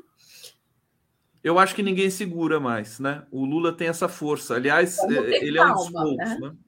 É, ele é um dos poucos que tem essa, inclusive essa coisa assim, é pé quente também, dá sorte também com algumas coisas. Foi ele até elogiado. Sorte foi elogiado por empresários do agronegócio. É, não me lembro a respeito do que, mas ele disse lá na Bahia que o agronegócio está bombando tanto no Brasil também porque tem ajuda do Estado brasileiro. Tem que deixar Exatamente, isso claro é. também. Ele falou, sem Estado, ninguém vive sem o Estado, né? Ninguém vive sem Estado, né? Ele está é. dizendo essas coisas que parecem óbvias, mas precisam ser ditas. Denise, você escreveu sobre a Eletrobras e Exatamente. você está dizendo que ela é uma a privatização é ameaça, é ameaça. ao programa Luz para Todos. É, fala um pouquinho para a gente sobre isso. É isso, porque a empresa, enquanto é do Estado, o Estado cuida não só do aspecto de fornecimento de luz e de obter algum retorno, mas cuida também do lado social, né? O, o Lula lançou no seu primeiro governo Luz para Todos e Luz para a Amazônia, que era a luz para os rincões do país, que se imagina que ainda existiam crianças que iam fazer dever de casa com um, um candeeiro do lado, uma lamparina, um, um lampião. Então, o Lula, muito preocupado com isso e com experiência própria, porque ele foi uma criança que é, leu a luz de, de candeeiro, ele se preocupou em distribuir não só energia, como luz, luz básica. Né? Essas pessoas nunca tinham visto uma geladeira na vida, porque não tinha luz. Então, essa luz chegou para essa população carente. Agora, o mega empresário Paulo Lema vai se preocupar com o menino que faz dever à luz de velas? Não. Então, o Lula se lembrou disso, falou: opa, que se a gente perde o controle das ações, como está escrito nesse atual contrato lesa pátria, a gente não vai poder opinar nos programas sociais. Então, quem vai garantir e preservar esse programa social Luz para Todos e, e, e para os rincões? Né? Com esses empresários malucos que só pensam em lucro e que não vão se lembrar de que existe um programa social. E que a, a, os nossos gloriosos, mais uma vez, não canso de falar, veículos de cativeiro de comunicação, estão dizendo que é um absurdo mexer na formação a, a societária da Eletrobras, sendo que a AGU tá com, uh, tem um, um relatório sobre a privatização dizendo que foi uma, uma, uma roubalheira escandalosa. Não, porque nos outros lugares não são assim. O que fez o Lula? É, se dirigiu ao Supremo Tribunal Federal dizendo: escuta, eu preciso da ajuda de vocês para garantir essa faixa aqui. Né? Porque na França não é assim, na Inglaterra não é assim.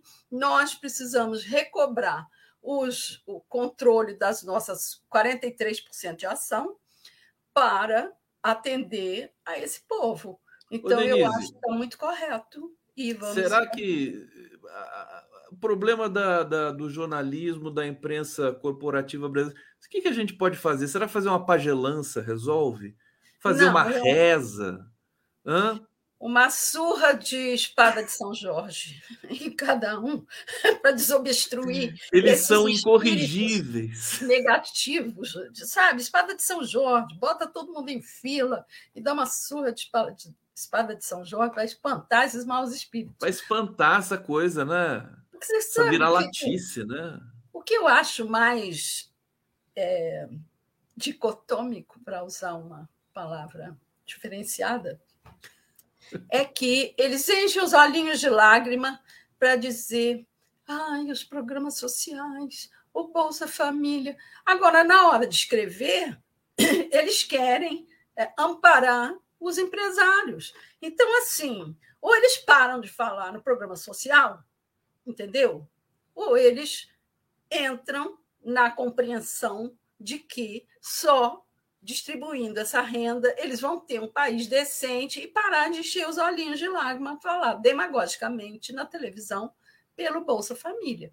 Então, assim, é um discurso totalmente dicotômico mesmo. É, fala pelo social e defende o juro a 13,75%. Então, não, não, existe coerência. Você já reparou que aqui claro. a gente se esguela pela coerência, né? Nós temos um pensamento único, a defesa do país, do, da, da redução da desigualdade. A gente briga por isso.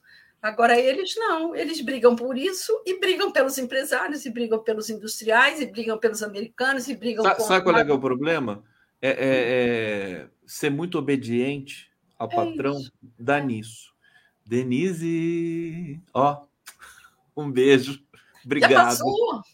Já passou, oh, você vê como é rápido? Assim, você sabe que, da mesma maneira que o Lira se habituou às emendas, eu agora me habituei a esses elogios aí. E agora?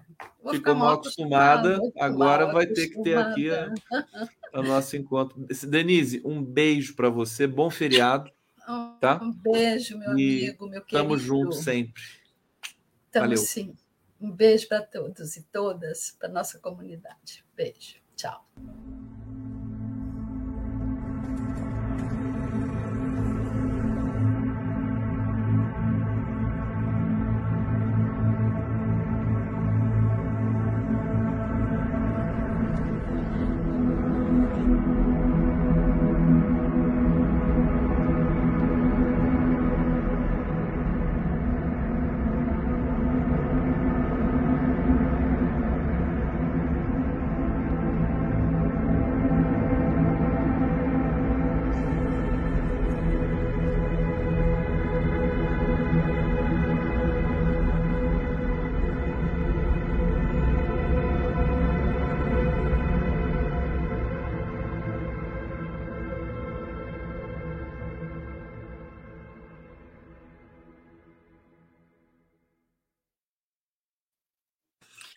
Tá aí essa bonita homenagem aí, protesto também global, né? É, em respeito a Bruno e Dom e também pedindo uma atenção muito especial aos povos indígenas aqui do Brasil num dia importante de votação do marco temporal. Eu acho que inclusive já começou essa votação no STF. Meu querido Jorge Folena, seja bem-vindo aqui para mais um encontro. É, e já queria começar falando contigo sobre o marco temporal. Você, aliás, semana passada, você falou muito porque você, você, fez algum parecer nessa área, né? Você trabalhou com alguma questão na, na, no, do marco temporal. Como é que está a sua expectativa para hoje, para esse voto aí, para esse, esse pleno do STF definindo essa questão? Seja bem-vindo, querido. Obrigado, Conde. Olha, mais uma vez, satisfação estar contigo. É, realmente é um dia importante hoje a questão aí, essa questão indígena. Né? É, eu, eu posso dizer para você o seguinte, Conde. Olha, quem criou o problema, a meu juízo, como eu falei semana passada, foi o Supremo Tribunal Federal, no julgamento Raposa Serra do Sol, quando o ministro Ares de Brito empregou a expressão chapa radiográfica do direito dos povos indígenas, que seria 5 de outubro de 1988, quando foi promulgada a Constituição. E naquele julgamento é que começou a se traçar a questão do marco temporal. Então, quem criou o problema foi o Supremo Tribunal Federal. Né? E quem terá que resolver, Conde, será o Supremo Tribunal Federal. Eu acredito nisso.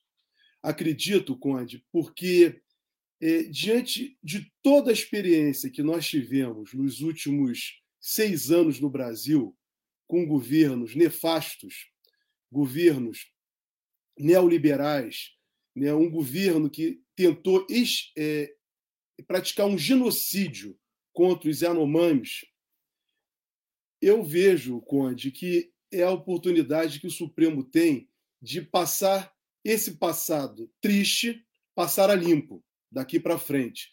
E o Supremo Tribunal Federal né, de fato, reconhecer aquilo que está na Constituição, que é o direito dos povos indígenas ao usufruto das, das suas terras, dos ancestrais. Não é, é tirar o direito dos povos indígenas ao acesso à terra para permitir que grileiros, grileiros possam ocupar terras públicas, como aconteceu exatamente a partir do governo de Michel Temer e de Bolsonaro. Só para lembrar, Conde, o governo de Michel Temer, né, a Advocacia Geral da União, infelizmente, deu o parecer número 1 de 2017, exatamente de uma forma infeliz, reconhecendo o marco temporal, ou seja, reconhecendo direitos para grileiros, né, para pessoas que invadem terras públicas do país.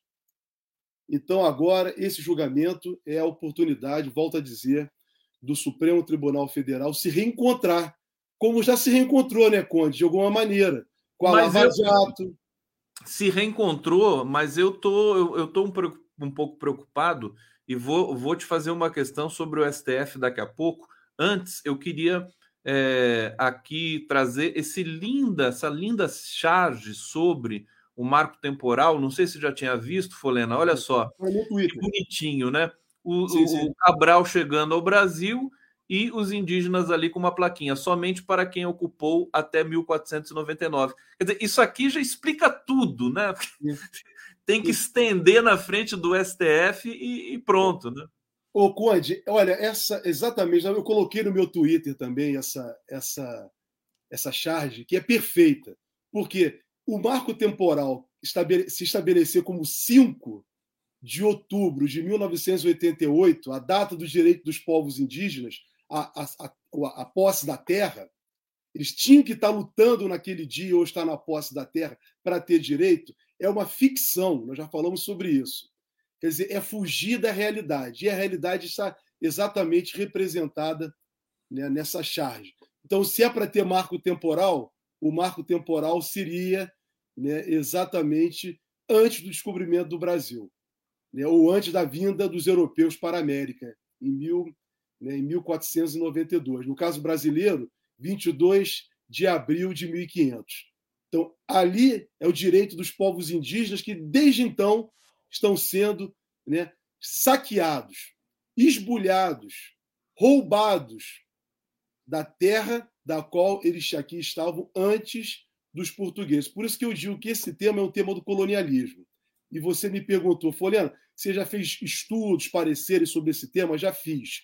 Inclusive, escrevi um livro que semana passada você me possibilitou que eu divulgasse aqui, né?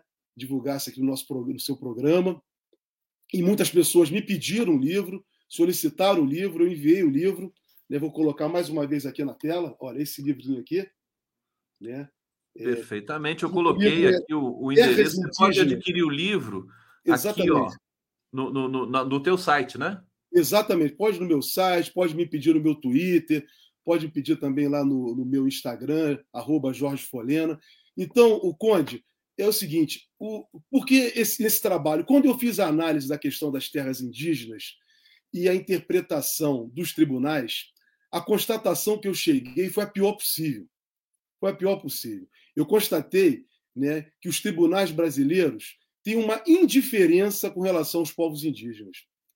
Nunca se colocaram, sempre tomaram conhecimento dos massacres, das violências, dos abusos praticados contra os povos indígenas. Porém, sempre tem julgado em favor do colonizador, em favor do esbulhador de terras, dos grileiros, dos que abusam, dos que praticam violência e assassinatos. E o Supremo Tribunal Federal, nesse, nesse livro, foi essa constatação que eu fiz, tem um comportamento, Conde, até então, até então, vamos colocar assim, até então, um comportamento colonial. E a expectativa e esperança que eu tenho é que, a partir desse julgamento, o tribunal possa se reencontrar reencontrar com o presente, com o mundo atual que tem a preocupação, que deve ter a preocupação exatamente com os que foram espoliados, com os que são banidos e perseguidos. Então, o Supremo tem essa oportunidade. Da mesma forma que o Supremo, durante a pandemia, se colocou firmemente contra as ações genocidas, as ações genocidas do governo anterior, se colocou fortemente na defesa da vida, da saúde. Eu espero que agora, com relação à questão do marco temporal, faça o mesmo. Faça o mesmo. Da mesma forma que também né, fez com relação ao presidente Lula diante da Lava Jato.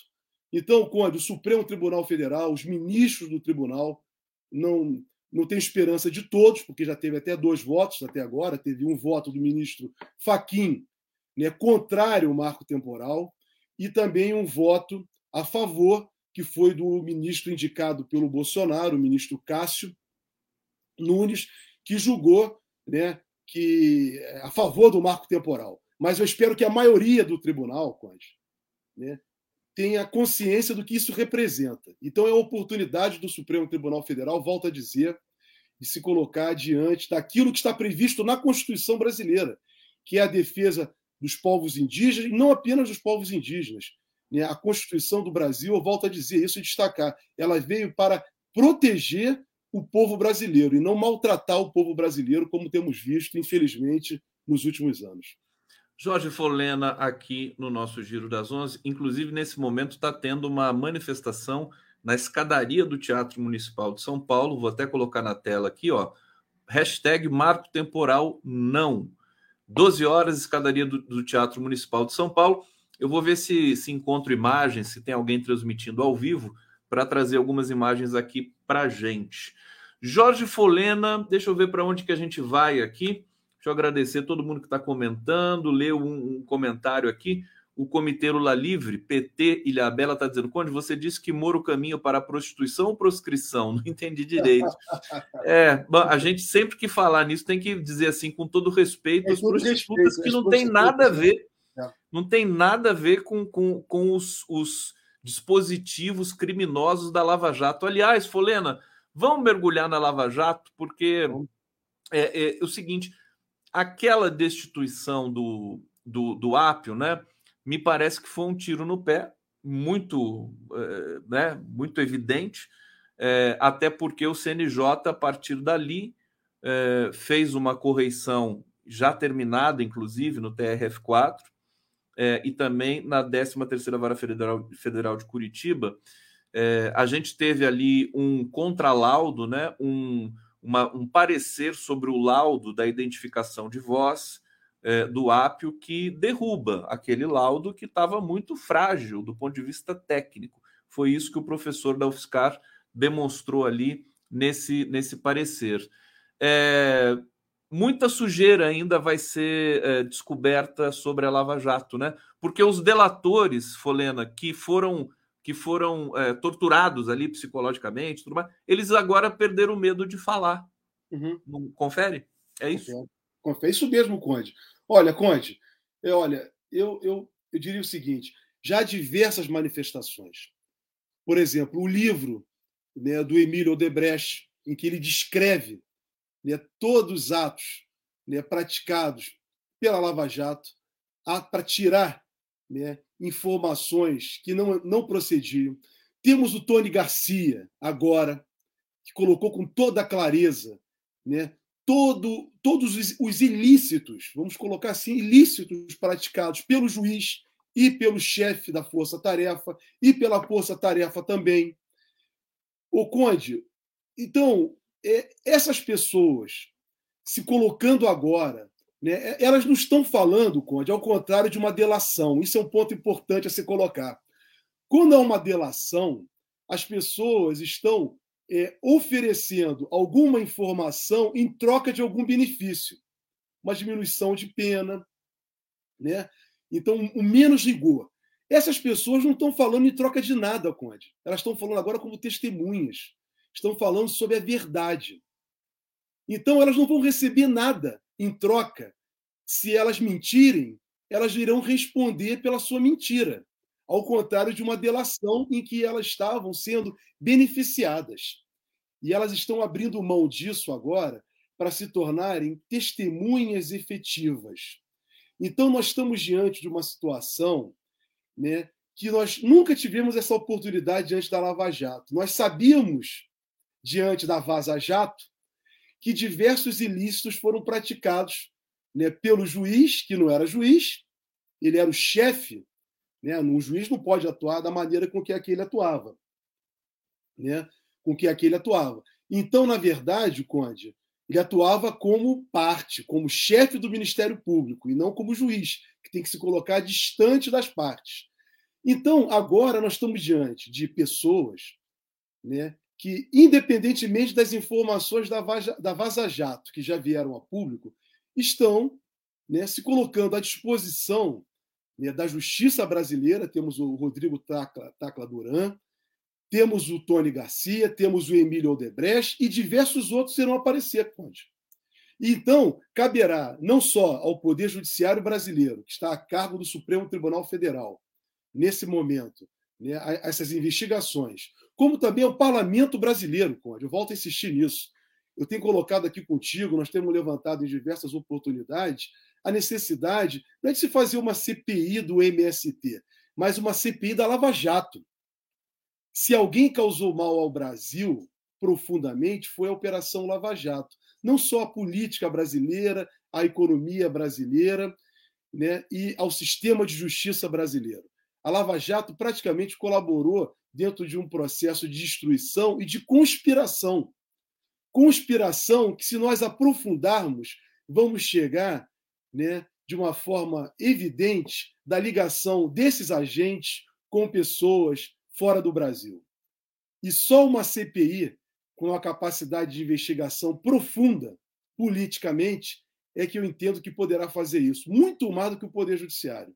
Muito mais do que o Poder Judiciário, porque essa questão ela deixou de ser uma questão meramente jurídica, porque Moro e Dallagnol têm que responder, responder sobre o aspecto civil, administrativo e criminal, mas nós temos que discutir isso sobre o aspecto político para que nunca mais no Brasil se repita operações Lava Jato.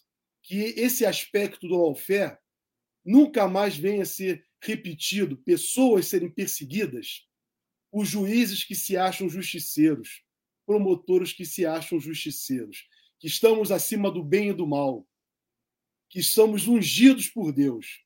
Eles não, foram e não são ungidos por ninguém.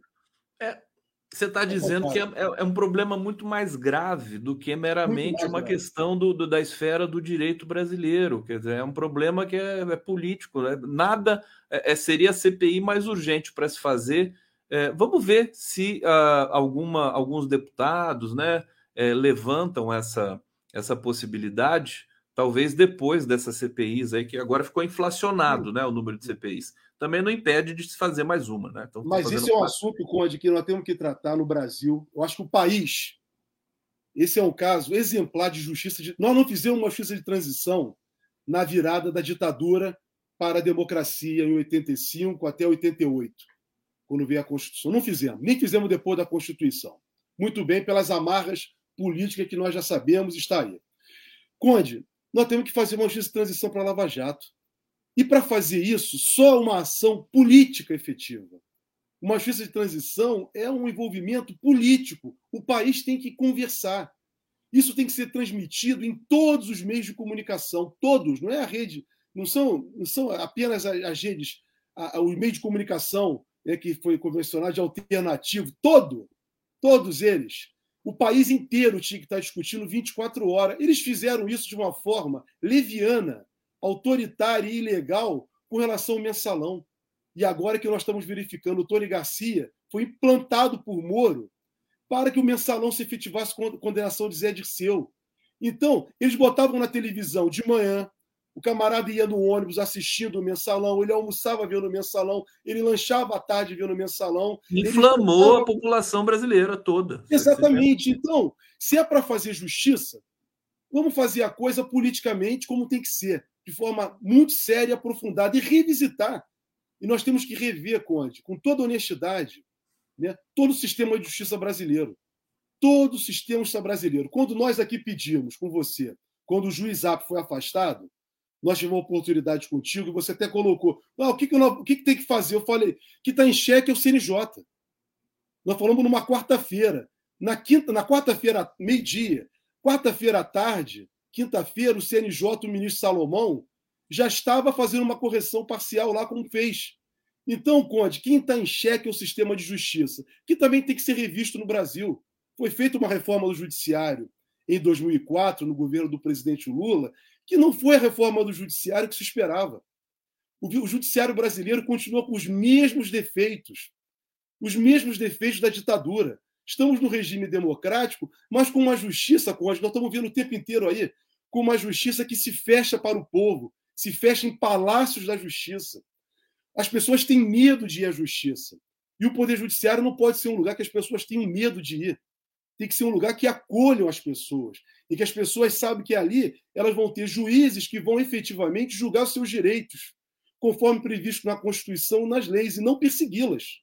E não beneficiar interesses de empresas, como nós vemos na área econômica o tempo inteiro, os abusos econômicos praticados por diversas concessionárias de serviço público.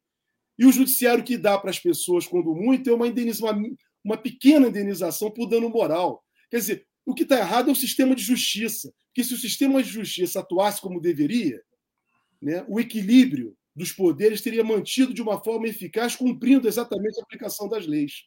Tem um dado que foi divulgado ontem que me chamou muito a atenção, porque o, o Fernando Haddad, a equipe econômica, é, e a própria Câmara agora está elaborando a reforma tributária.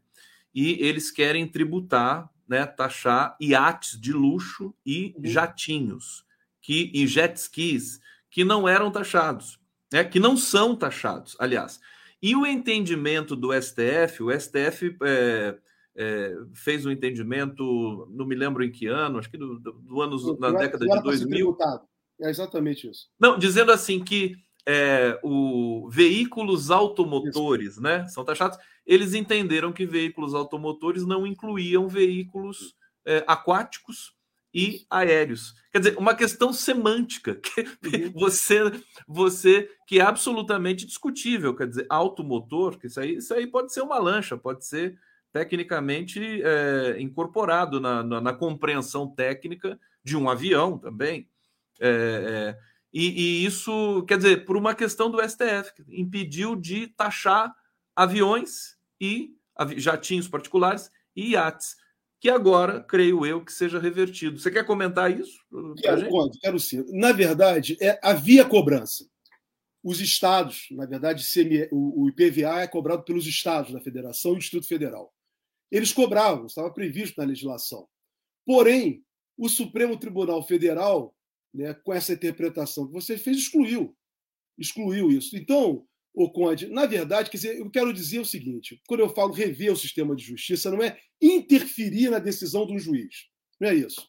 O juiz tem que ter liberdade para julgar, obviamente, conforme seu entendimento. Não estou falando de intervenção judicial na decisão do juiz.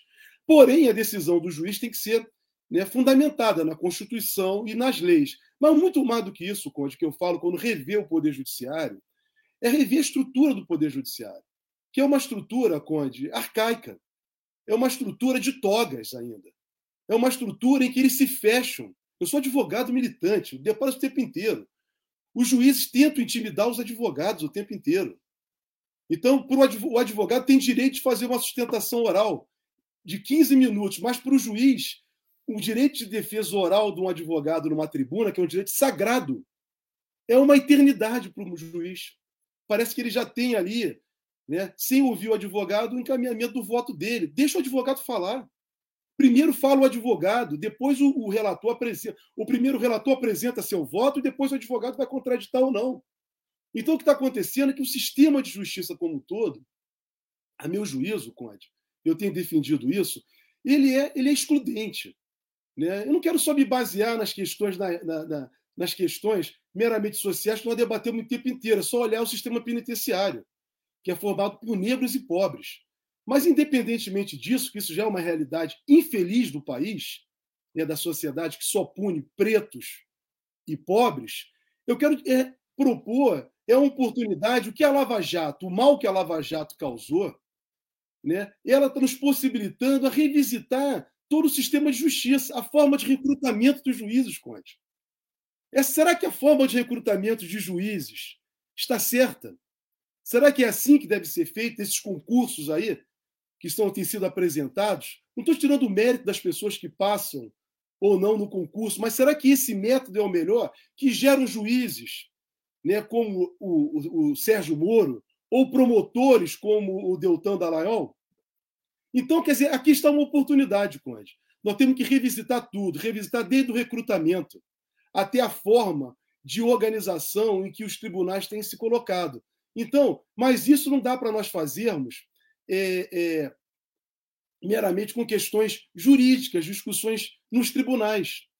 Isso é uma grande discussão é uma grande discussão que se passa no país. Por isso que eu acredito que, por meio de uma comissão parlamentar de inquérito, né, independente de punir, chegar à responsabilidade, que essas pessoas têm que ser punidas, isso é inegável, diante de tudo que já foi coletado, já ouvimos. Mas é também, ao final, propor para o país e a sociedade se convencer, nós, como sociedade, é que temos que nos convencer, que nós temos que rever o sistema de justiça brasileiro. Isso é fundamental, a meu modo de ver. Então, aí, por aí poderá passar muitas mudanças na forma de recrutamento, na postura dos juízes, porque a forma de proteção dos juízes também é outra coisa que tem que se comentar. Do, do, do, do Conselho Nacional do Ministério Público também. Eles se autoprotegem. Apesar de terem representantes da sociedade, da sociedade civil, do parlamento, da OAB, né, e da sociedade como um todo nos conselhos, no Conselho Nacional de Justiça ou no Conselho do Ministério Público, no final das contas, Conde, no final, ao final das contas, né, acaba prevalecendo o corporativismo. Raramente você vai ver uma punição como tem que ser, porque são muitos casos equivocados no Brasil. E eu não estou me referindo, Conde, volto a dizer, para deixar claro, eu não estou falando em interferência na liberdade de julgar, na, na liberdade de convencimento, não é isso. Eu estou me manifestando aqui no sentido de se reestruturar um sistema que, a meu juízo, está equivocado. E nós, advogados, também teremos que nos, re, nos reposicionar, porque muitos desses equívocos é em consequência da própria advocacia, que aceita com muita facilidade arbitrariedades praticadas pelo Poder Judiciário muitas vezes, e que se cala também. Então, os advogados também vão ter que se colocar claramente que justiça que nós queremos. Né? Nós queremos uma justiça excludente ou queremos uma justiça em que todos possam participar, serem ouvidos e não apenas, Conde, o poder econômico conduzir o resultado final dos julgamentos. Perfeitamente. Eu estou lembrando, enquanto você está falando aqui, também do, da diferença do salário de um ministro do Supremo, da Suprema Corte para um professor de, de, de escola básica na Alemanha. É uma diferença de 30%. E o Brasil tem a maior diferença do mundo desses dois dessas duas provisões. Também é uma coisa que eu acho que participa dessa desigualdade, né? da, do, do, claro. do, de todo o sistema. Folena. Ô, Conde, olha só, para nós tratarmos desse, precisaríamos de horas para tratar disso. Eu diria claro. seguinte: o Poder Judiciário, é, eu já falei isso contigo aqui no seu programa, essa separação de poderes, divisão de poderes criada né, a partir da Revolução Americana, vamos colocar assim, em que o Poder Judiciário foi elevado como controlador das leis, e esse modelo é copiado no mundo inteiro, ao ponto de hoje, né, é, os teóricos do direito afirmar que só há direito quando reconhecido por uma Suprema Corte. Olha só que coisa absurda. Não basta o parlamento fazer uma lei.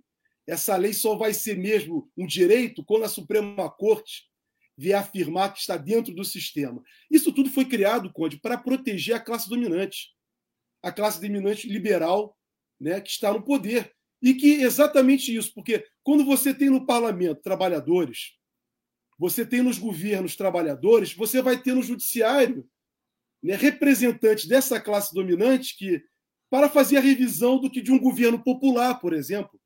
Imagina, o presidente Lula governou 10 anos, é, é, seis anos, é, oito anos o Brasil. Sofreu um montão de, de ações judiciais foram impetradas, né, foi a tal da judicialização da justiça. A classe dominante toda hora ia no Supremo contra ações contra políticas públicas. Da mesma forma, se o parlamento é um parlamento dominado pelos trabalhadores, pelas classes populares, né, e o governo não, né, então esse sistema de, de, de separação de poderes foi uma criação né, dos liberais para que eles possam manter o poder efetivamente. Então, essa discussão é uma discussão profunda que nós temos que avançar. Entendeu? Temos que vamos, vamos até combinar, viu, Folena? De repente a gente fazer uma série, convidar juristas e, e, discutir exatamente isso, quer Legal. dizer, uma, uma, possível mudança nesse aspecto. Olha, Hussein Brasil está aqui no bate-papo. Espero que alguém do Ministério Público Federal resolva falar logo. Não sei exatamente do que, Hussein, mas deve ser do é, da correição, né? É, ou não, do, do, do, do TRF4, será?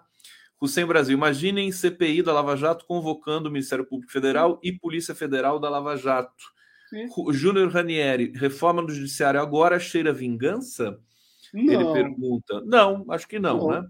É, Gi Rabelo Mac, já pensou um judiciário sem concurso por voto, virando um segundo congresso de direita como o que temos? É, vamos lá. Hussein Brasil, tem minuta de golpe no celular de Cid. Sim, isso acabou de ser noticiado. É, Rossi está dizendo: sou contra o marco temporal e contra devolver o Brasil ao século XIV. Somos uma civilização multirracial. É fácil fazer uma ode às malocas e não abrir mão da internet 5G que usa minerais de terras raras.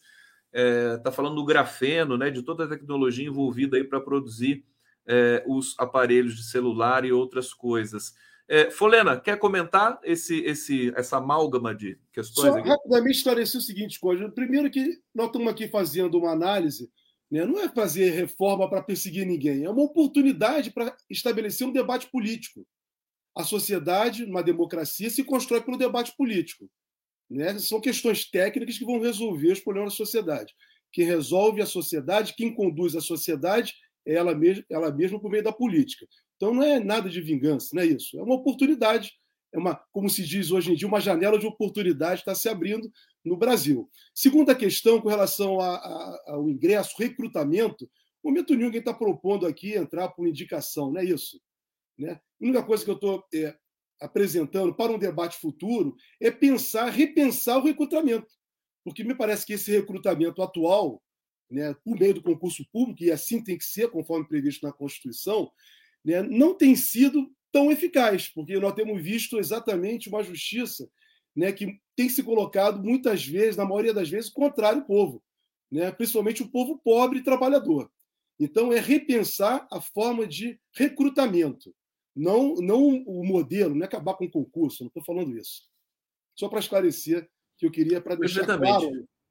Folena, a gente está encerrando aqui o nosso, nosso encontro, sempre muito bom conversar contigo. Para terminar, é, você certamente atentou ali, prestou atenção nas, nas falas do Tony Garcia. Ele disse muita coisa que precisa agora ser comprovada, né?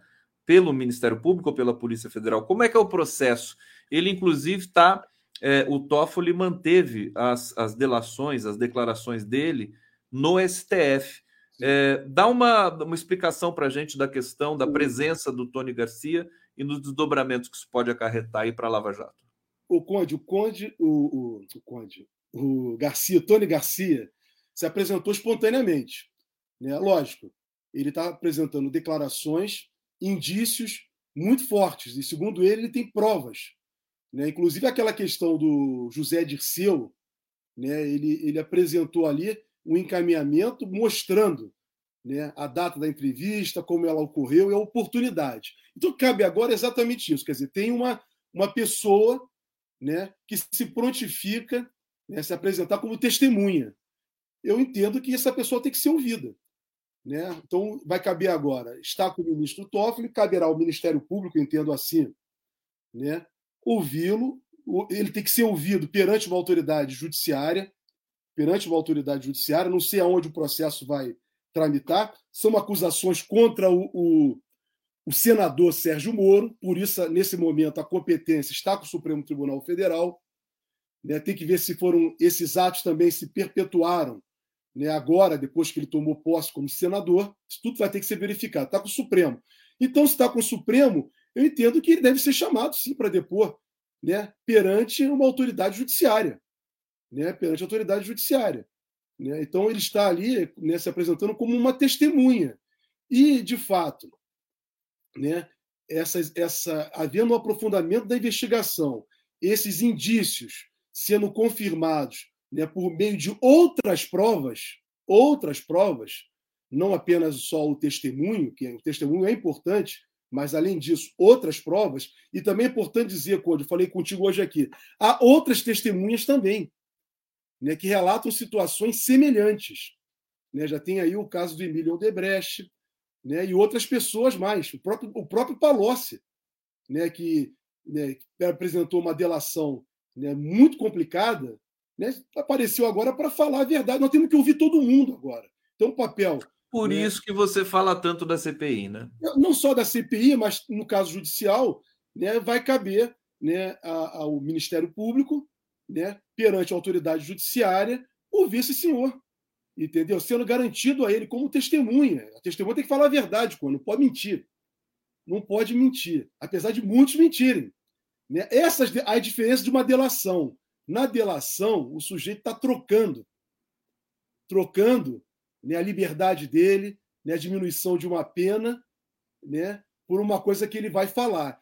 No caso dessas pessoas, eles não estão se apresentando como delatores.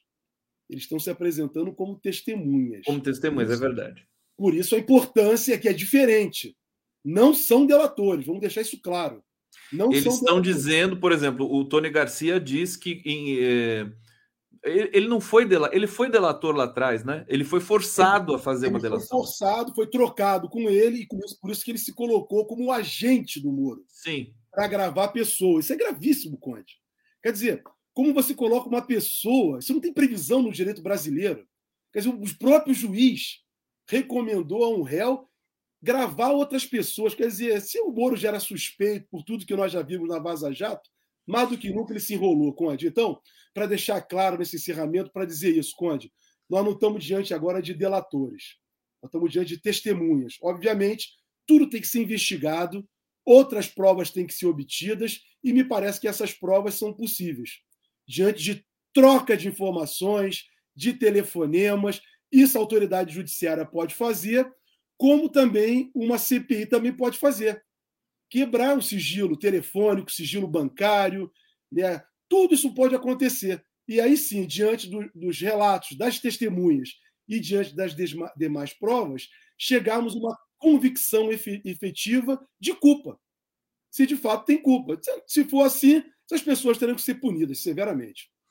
Jorge Folena, agradeço demais sua presença, sempre um prazer. Obrigado a todos que acompanharam esse giro aqui muito especial. Voltamos amanhã. Amanhã é feriado, mas vamos estar aqui fazendo o nosso programa. Obrigado, gente. Obrigado, Jorge. Até a próxima. Até a próxima, Conde.